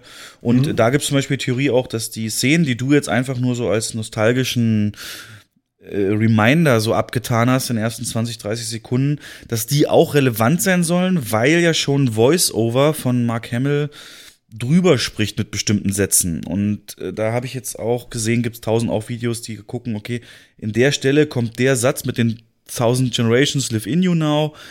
Ähm, Mhm. Und dass es dann zu einer bestimmten Szene eben passiert. Ja, und jetzt gibt's halt die Frage, wird Hayden Christensen auftauchen und äh, wie wahrscheinlich ist, dass wir Darth Vader nochmal sehen? Eigentlich können sie es nicht zu Ende gehen lassen ohne ihn, würde ich vermuten, oder wäre mein Wunsch natürlich. Ähm, ja, das äh, könnte ihn natürlich auch ein bisschen redeemen dann von allem. Aber ja, Spekulation. Ich glaube dran. Ich glaube, es wird äh, eine Abschlussszene geben, in der wirklich alle, die mitgemacht haben, entweder als Machtgeist oder sonst wie zu sehen sind. Sowas wie äh, am Ende von Episode 3, äh Quatsch, Episode 6. So eine Szene gibt es hier definitiv. 19.12. für alle da draußen äh, werden wir es wissen. Werden wir es wissen, genau. Da muss ich auch aufpassen, dass ich dann nicht mehr zu den, wenn nochmal ein Trailer rauskommt, nicht mehr zu den Trailern schon im Kino sitze, weil dann kommt der ja definitiv. Du wirst wahrscheinlich nicht drum rumkommen. Genauso übrigens, wie ich nicht drum rumkommen werde und wo ich dir den Hals umdrehen könnte, dass du jetzt bei der letzten Sneak, als du das Paket gebaut hast, ähm, da hat Jens ein eigenes Werbepaket mit verschiedenen Trailern zusammengestellt, dass das schon einen Tenet-Teaser gibt. Du hast den Tenet-Teaser da reingemacht und ich musste rausrennen, damit ich nichts von sehe. Ich gucke hin, was ist denn das? Hä? Und dann sehe ich nur den Schriftzug kurz eingeblendet. Scheiße, das ist der Film und bin sofort raus. Ähm, das ist ja völlig an mir vorbeigegangen, dass es da schon Ja. einen Teaser zu gibt. Und Ja, er scheint. auch im normalen Paket drin gewesen. Achso. Er scheint ja. Ja. wirklich alle Theorien zu bestätigen, weil der Trailer genau ab der Mitte rückwärts läuft. Und ähm, das ist ja auch von dem Poster her und von dem Schriftart soll es ja ein Film sein, der scheinbar rückwärts und vorwärts bis zur Mitte gleich ähm, sich ausgeht und wieder so ein, so ein, so ein, so ein Memento-artig ganz innovatives Umgang mit Zeit haben wird. Und äh, ja, krass. Wusste ich nicht, dass es da schon einen gibt. Hast, du hast ihn auch Mhm. gesehen, ne? Ich habe den auch gesehen, ja. Aber macht dich auch nicht Ja, schlauer, ne? Nee, wollte ich gerade sagen. Also mehr als ein Appetizer ist es ja nicht. Ja, die sind ja noch am Drehen, genau. Hast du noch Trailer gesehen? Ich habe noch äh, Dr. Sleep gesehen. Der ist total an mir vorbeigegangen. Der Trailer ist wohl schon seit ein, zwei Monaten draußen. Und wir hatten jetzt die S, äh, das S-Double-Feature mit äh, Kapitel 1 und 2. Und da hat Stephen King himself diesen Trailer vorgestellt, angeteasert. Hat auch alle Gäste mit, unser, mit dem Namen unserer Kinokette begrüßt. Und äh, das ist tatsächlich eine offizielle Fortsetzung von einem seiner größten Filme oder einem seiner größten Werke, The Shining, mit Jack Nicholson damals verfilmt, in die Rolle des kleinen Danny Torrance, der diesen Schrecken in dem Hotel erlebt. mit seinen Eltern, schlüpft Ewan McGregor. Mhm. Entsprechend jetzt gealtert. Und man sieht im Trailer, wie er ja, im Bett liegt und äh, träumt und äh, aufwacht und dann an der Wand das berühmte Wort Red Rim wieder steht, was ja rückwärts gelesen Mörder heißt. Und ein sehr stimmungsvoller Trailer, der ähm, viele gruselige Szenen hat, aber wirklich überhaupt gar nichts über die Handlung verrät, wie die Handlung vorangetrieben wird oder worum es da genau geht, erfährt man im Trailer gar nicht. Ähm, aber auf alle Fälle ist es wirklich tatsächlich eine offizielle Shining-Fortsetzung. Man sieht im Trailer auch mehrere Ausschnitte aus dem Originalfilm. Ja. Wann hast du das letzte Mal Szenen aus The Shining gesehen? Äh, War es nicht Ready Player One? Richtig, genau. Ja. Aber ich habe, muss ich gestehen, Shining noch nie gesehen. Ah, du hast ihn nicht gesehen? Nee, hast du ihn da? Äh, nee, ich glaube nicht. Okay. Nee, habe ich nicht. Ja, muss mal gucken, ne, ob das auch wieder sich nur auf Nostalgie ausruht oder eine eigene Note mhm. reinbringt. Ähm, dass es der in Produktion ist, wusste ich, aber dass er jetzt schon einen Trailer ja. hat. Also, wo der Name herkommt, ist mir auch schleierhaft. Dr. Sleep, ich habe keine Ahnung. Auf alle Fälle macht der Trailer richtig ähm, Laune und Lust auf den Film. Und ähm, du merkst, also wir bewegen uns ja auf den Herbst zu und Herbst ist immer Horrorzeit und mhm. also sind ganz viele, ganz viele Filme, die jetzt kommen von ähm, Guillermo del Toro, kommt noch ein neuer Film, Don't Be Afraid uh, of the Dark. Ja, das war's eigentlich. Wir werden, das kann ich jetzt schon mal ankündigen, die nächste Folge wird die Vorschau sein auf die, äh, analog zur Kino-Sommerfolge, werden wir in der nächsten Folge ähm, den Kino-Winter, Herbst-Winter ähm, vorstellen und da sicherlich noch mehr Fakten und Infos zu den interessantesten Filmen dann auch raussuchen, genau. Ähm, ja, das war es eigentlich soweit. Ähm, wie gesagt, wir haben heute kein Hauptthema, ist ja trotzdem recht lang geworden. Ähm, ich wollte dich noch ganz spontan wissen, wer ist der beste Regisseur der 90er für dich? Weil wir so über Nostalgie geredet haben. Bester Regisseur der 90er. Hm. Erwischst du mich jetzt auf den Okay, Kalten. dann ist das ein. Also ich äh, sag mal, wenn ich jetzt, wenn ich jetzt eingrenzen würde auf Anfang der 90er, würde ich tatsächlich noch Steven Spielberg nennen. Okay, ja. Ja. Dann habe ich am Ende einen Überfall auf dich vor. Da mache ich es dramatisch.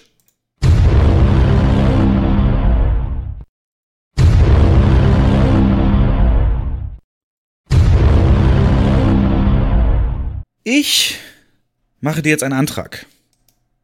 Und wäre natürlich froh, wenn du nicht ablehnst.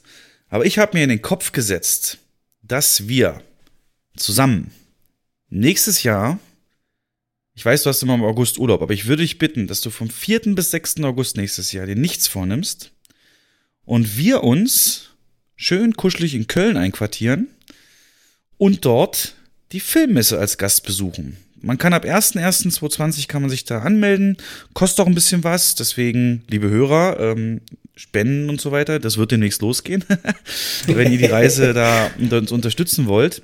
Aber ich glaube, das wäre genau unser Ding. Wir kriegen wirklich Einsicht in Filmmaterial, das erst sonst Monate später zu sehen sein wird. Ein Einblick in die Branche, vielleicht auch Gespräche mit Leuten aus der Branche und ähm, sicherlich natürlich auch Kinokollegen und so weiter. Und da möchte ich jetzt um deine Hand für anhalten. Kannst du mir hier und jetzt vor den Hörern vielleicht schon sagen, ist gebongt oder ja, willst du noch Überlegungszeit?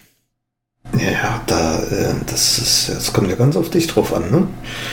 Was? Ähm, ja, auf mich? Wenn ich jetzt, na klar. Ach, wenn wegen, wegen Beispiel, Dienstplanung und so oder was, hä? Ja, ne, wenn ich jetzt zum Beispiel im, im Juli Urlaub einreiche ja. und du den nicht genehmigst und ich dann im August Urlaub nehmen muss. Ähm, Umgekehrte Psychologie, ja? Okay, ja. du sicherst dir dann. Nee, mal gucken. Also macht schon, klingt gut. Ähm, das ist, ja, du musst dir das Ding, das ist das Schlaraffenland für uns, Jens. Ja, ich, ich war schon zweimal da. Weiß, ja. Die ganze Zeit Nachos, Popcorn, immer geil versorgt, die wichtigen Leute aus der Branche. du sitzt halt drei Tage im größten Saal im Cinedom in Köln und guckst dir Shows an und Präsentationen und die anderen, äh, oder einen Tag guckst du dir das an und zwei Tage lang werden auch schon Filme äh, vorgeführt, die erst sonst wann starten. Äh, da können wir uns alles Mögliche reinziehen, was erst viel, viel später startet. Und äh, ich glaube, das würde für den Podcast so bereichernd sein und auch natürlich fürs Verständnis dann des Kinojahres uns in der Planung äh, helfen. Also das war jetzt ein Jahr oder was war das jetzt? Ich habe nicht. Ich das war ein, das war ein, wenn ich da nicht im Urlaub bin, bin ich sehr gern dabei. Okay, das liegt ja jetzt an dir, den vierten bis sechsten nicht, nicht, ja. nicht Urlaub einzureichen. Ja, ich guck mal. Ja, also guckt das mal, nächsten Podcast, liebe Leute, und hier vor Zeugen will ich da eine Zusage oder eine Absage und wenn du mir nicht gleich in den ersten fünf Minuten gibst beim Podcast, dann nehmen wir nicht Ja, ich habe nebenan die Regierung im Bett liegen. Die muss das ja auch noch entscheiden. Es sind drei Tage von 365, Ja. die ich dich mal haben will. Wie soll man nicht so eifersüchtig sein? Wir teilen uns schon kein Hotelzimmer. Ja, sehr gut. Hey, hey, hey. Nee, das ist das große Ziel, genau. Ja, und damit ähm, können wir eigentlich rausgehen. Hast du noch irgendwas? Willst du noch irgendwas loswerden? Ja, pf, nö. Du hast mir zwar im Hauptthema noch ein paar Sachen reingeschrieben, aber die können wir uns ja fürs nächste Mal aufheben. Hab ich? Ach so, Ja. was? Hab ich? Ja. Hab ich reingeschrieben. Smalltalk. Klar. Was wolltest du schon immer mal diskutieren? Ja. Nein. Ja, ja, stimmt, da hast du, Du was aufgeschrieben. Beste Film der 2010er Bester Jahre. Film, ja, richtig. Boah, das ist ja auch bald vorbei, ne? Wir haben bald die 2020, das muss man sich mal überlegen. Dann machen, 2000 dann machen wir das das nächste Mal. Ich Ja. habe mir da was Hebt, hebt erst mal auf, weil wir haben ja nächstes Richtig. Jahr nur diese Vorschau, genau. Ja, genau so machen wir es. Gut, dann ja, geht oft ins Kino, schaut viel Serien und hoffe, es war bereichernd. Bis zum nächsten Mal. Tschüss. Macht's gut, tschüss. Du meinst, ähm, ich will das verstehen, weil ich gern. Vielleicht bin ich's. Vielleicht bin ich auch nur ein bisschen kaputt. Aber ich bin komisch. Wie? Ich meine, komisch wie ein Clown? Du amüsierst dich über mich. Ich bringe dich zum Lachen. Ich bin dazu da, dass du dich amüsierst. Was meinst du mit komisch? Komisch wie? Wie bin ich komisch?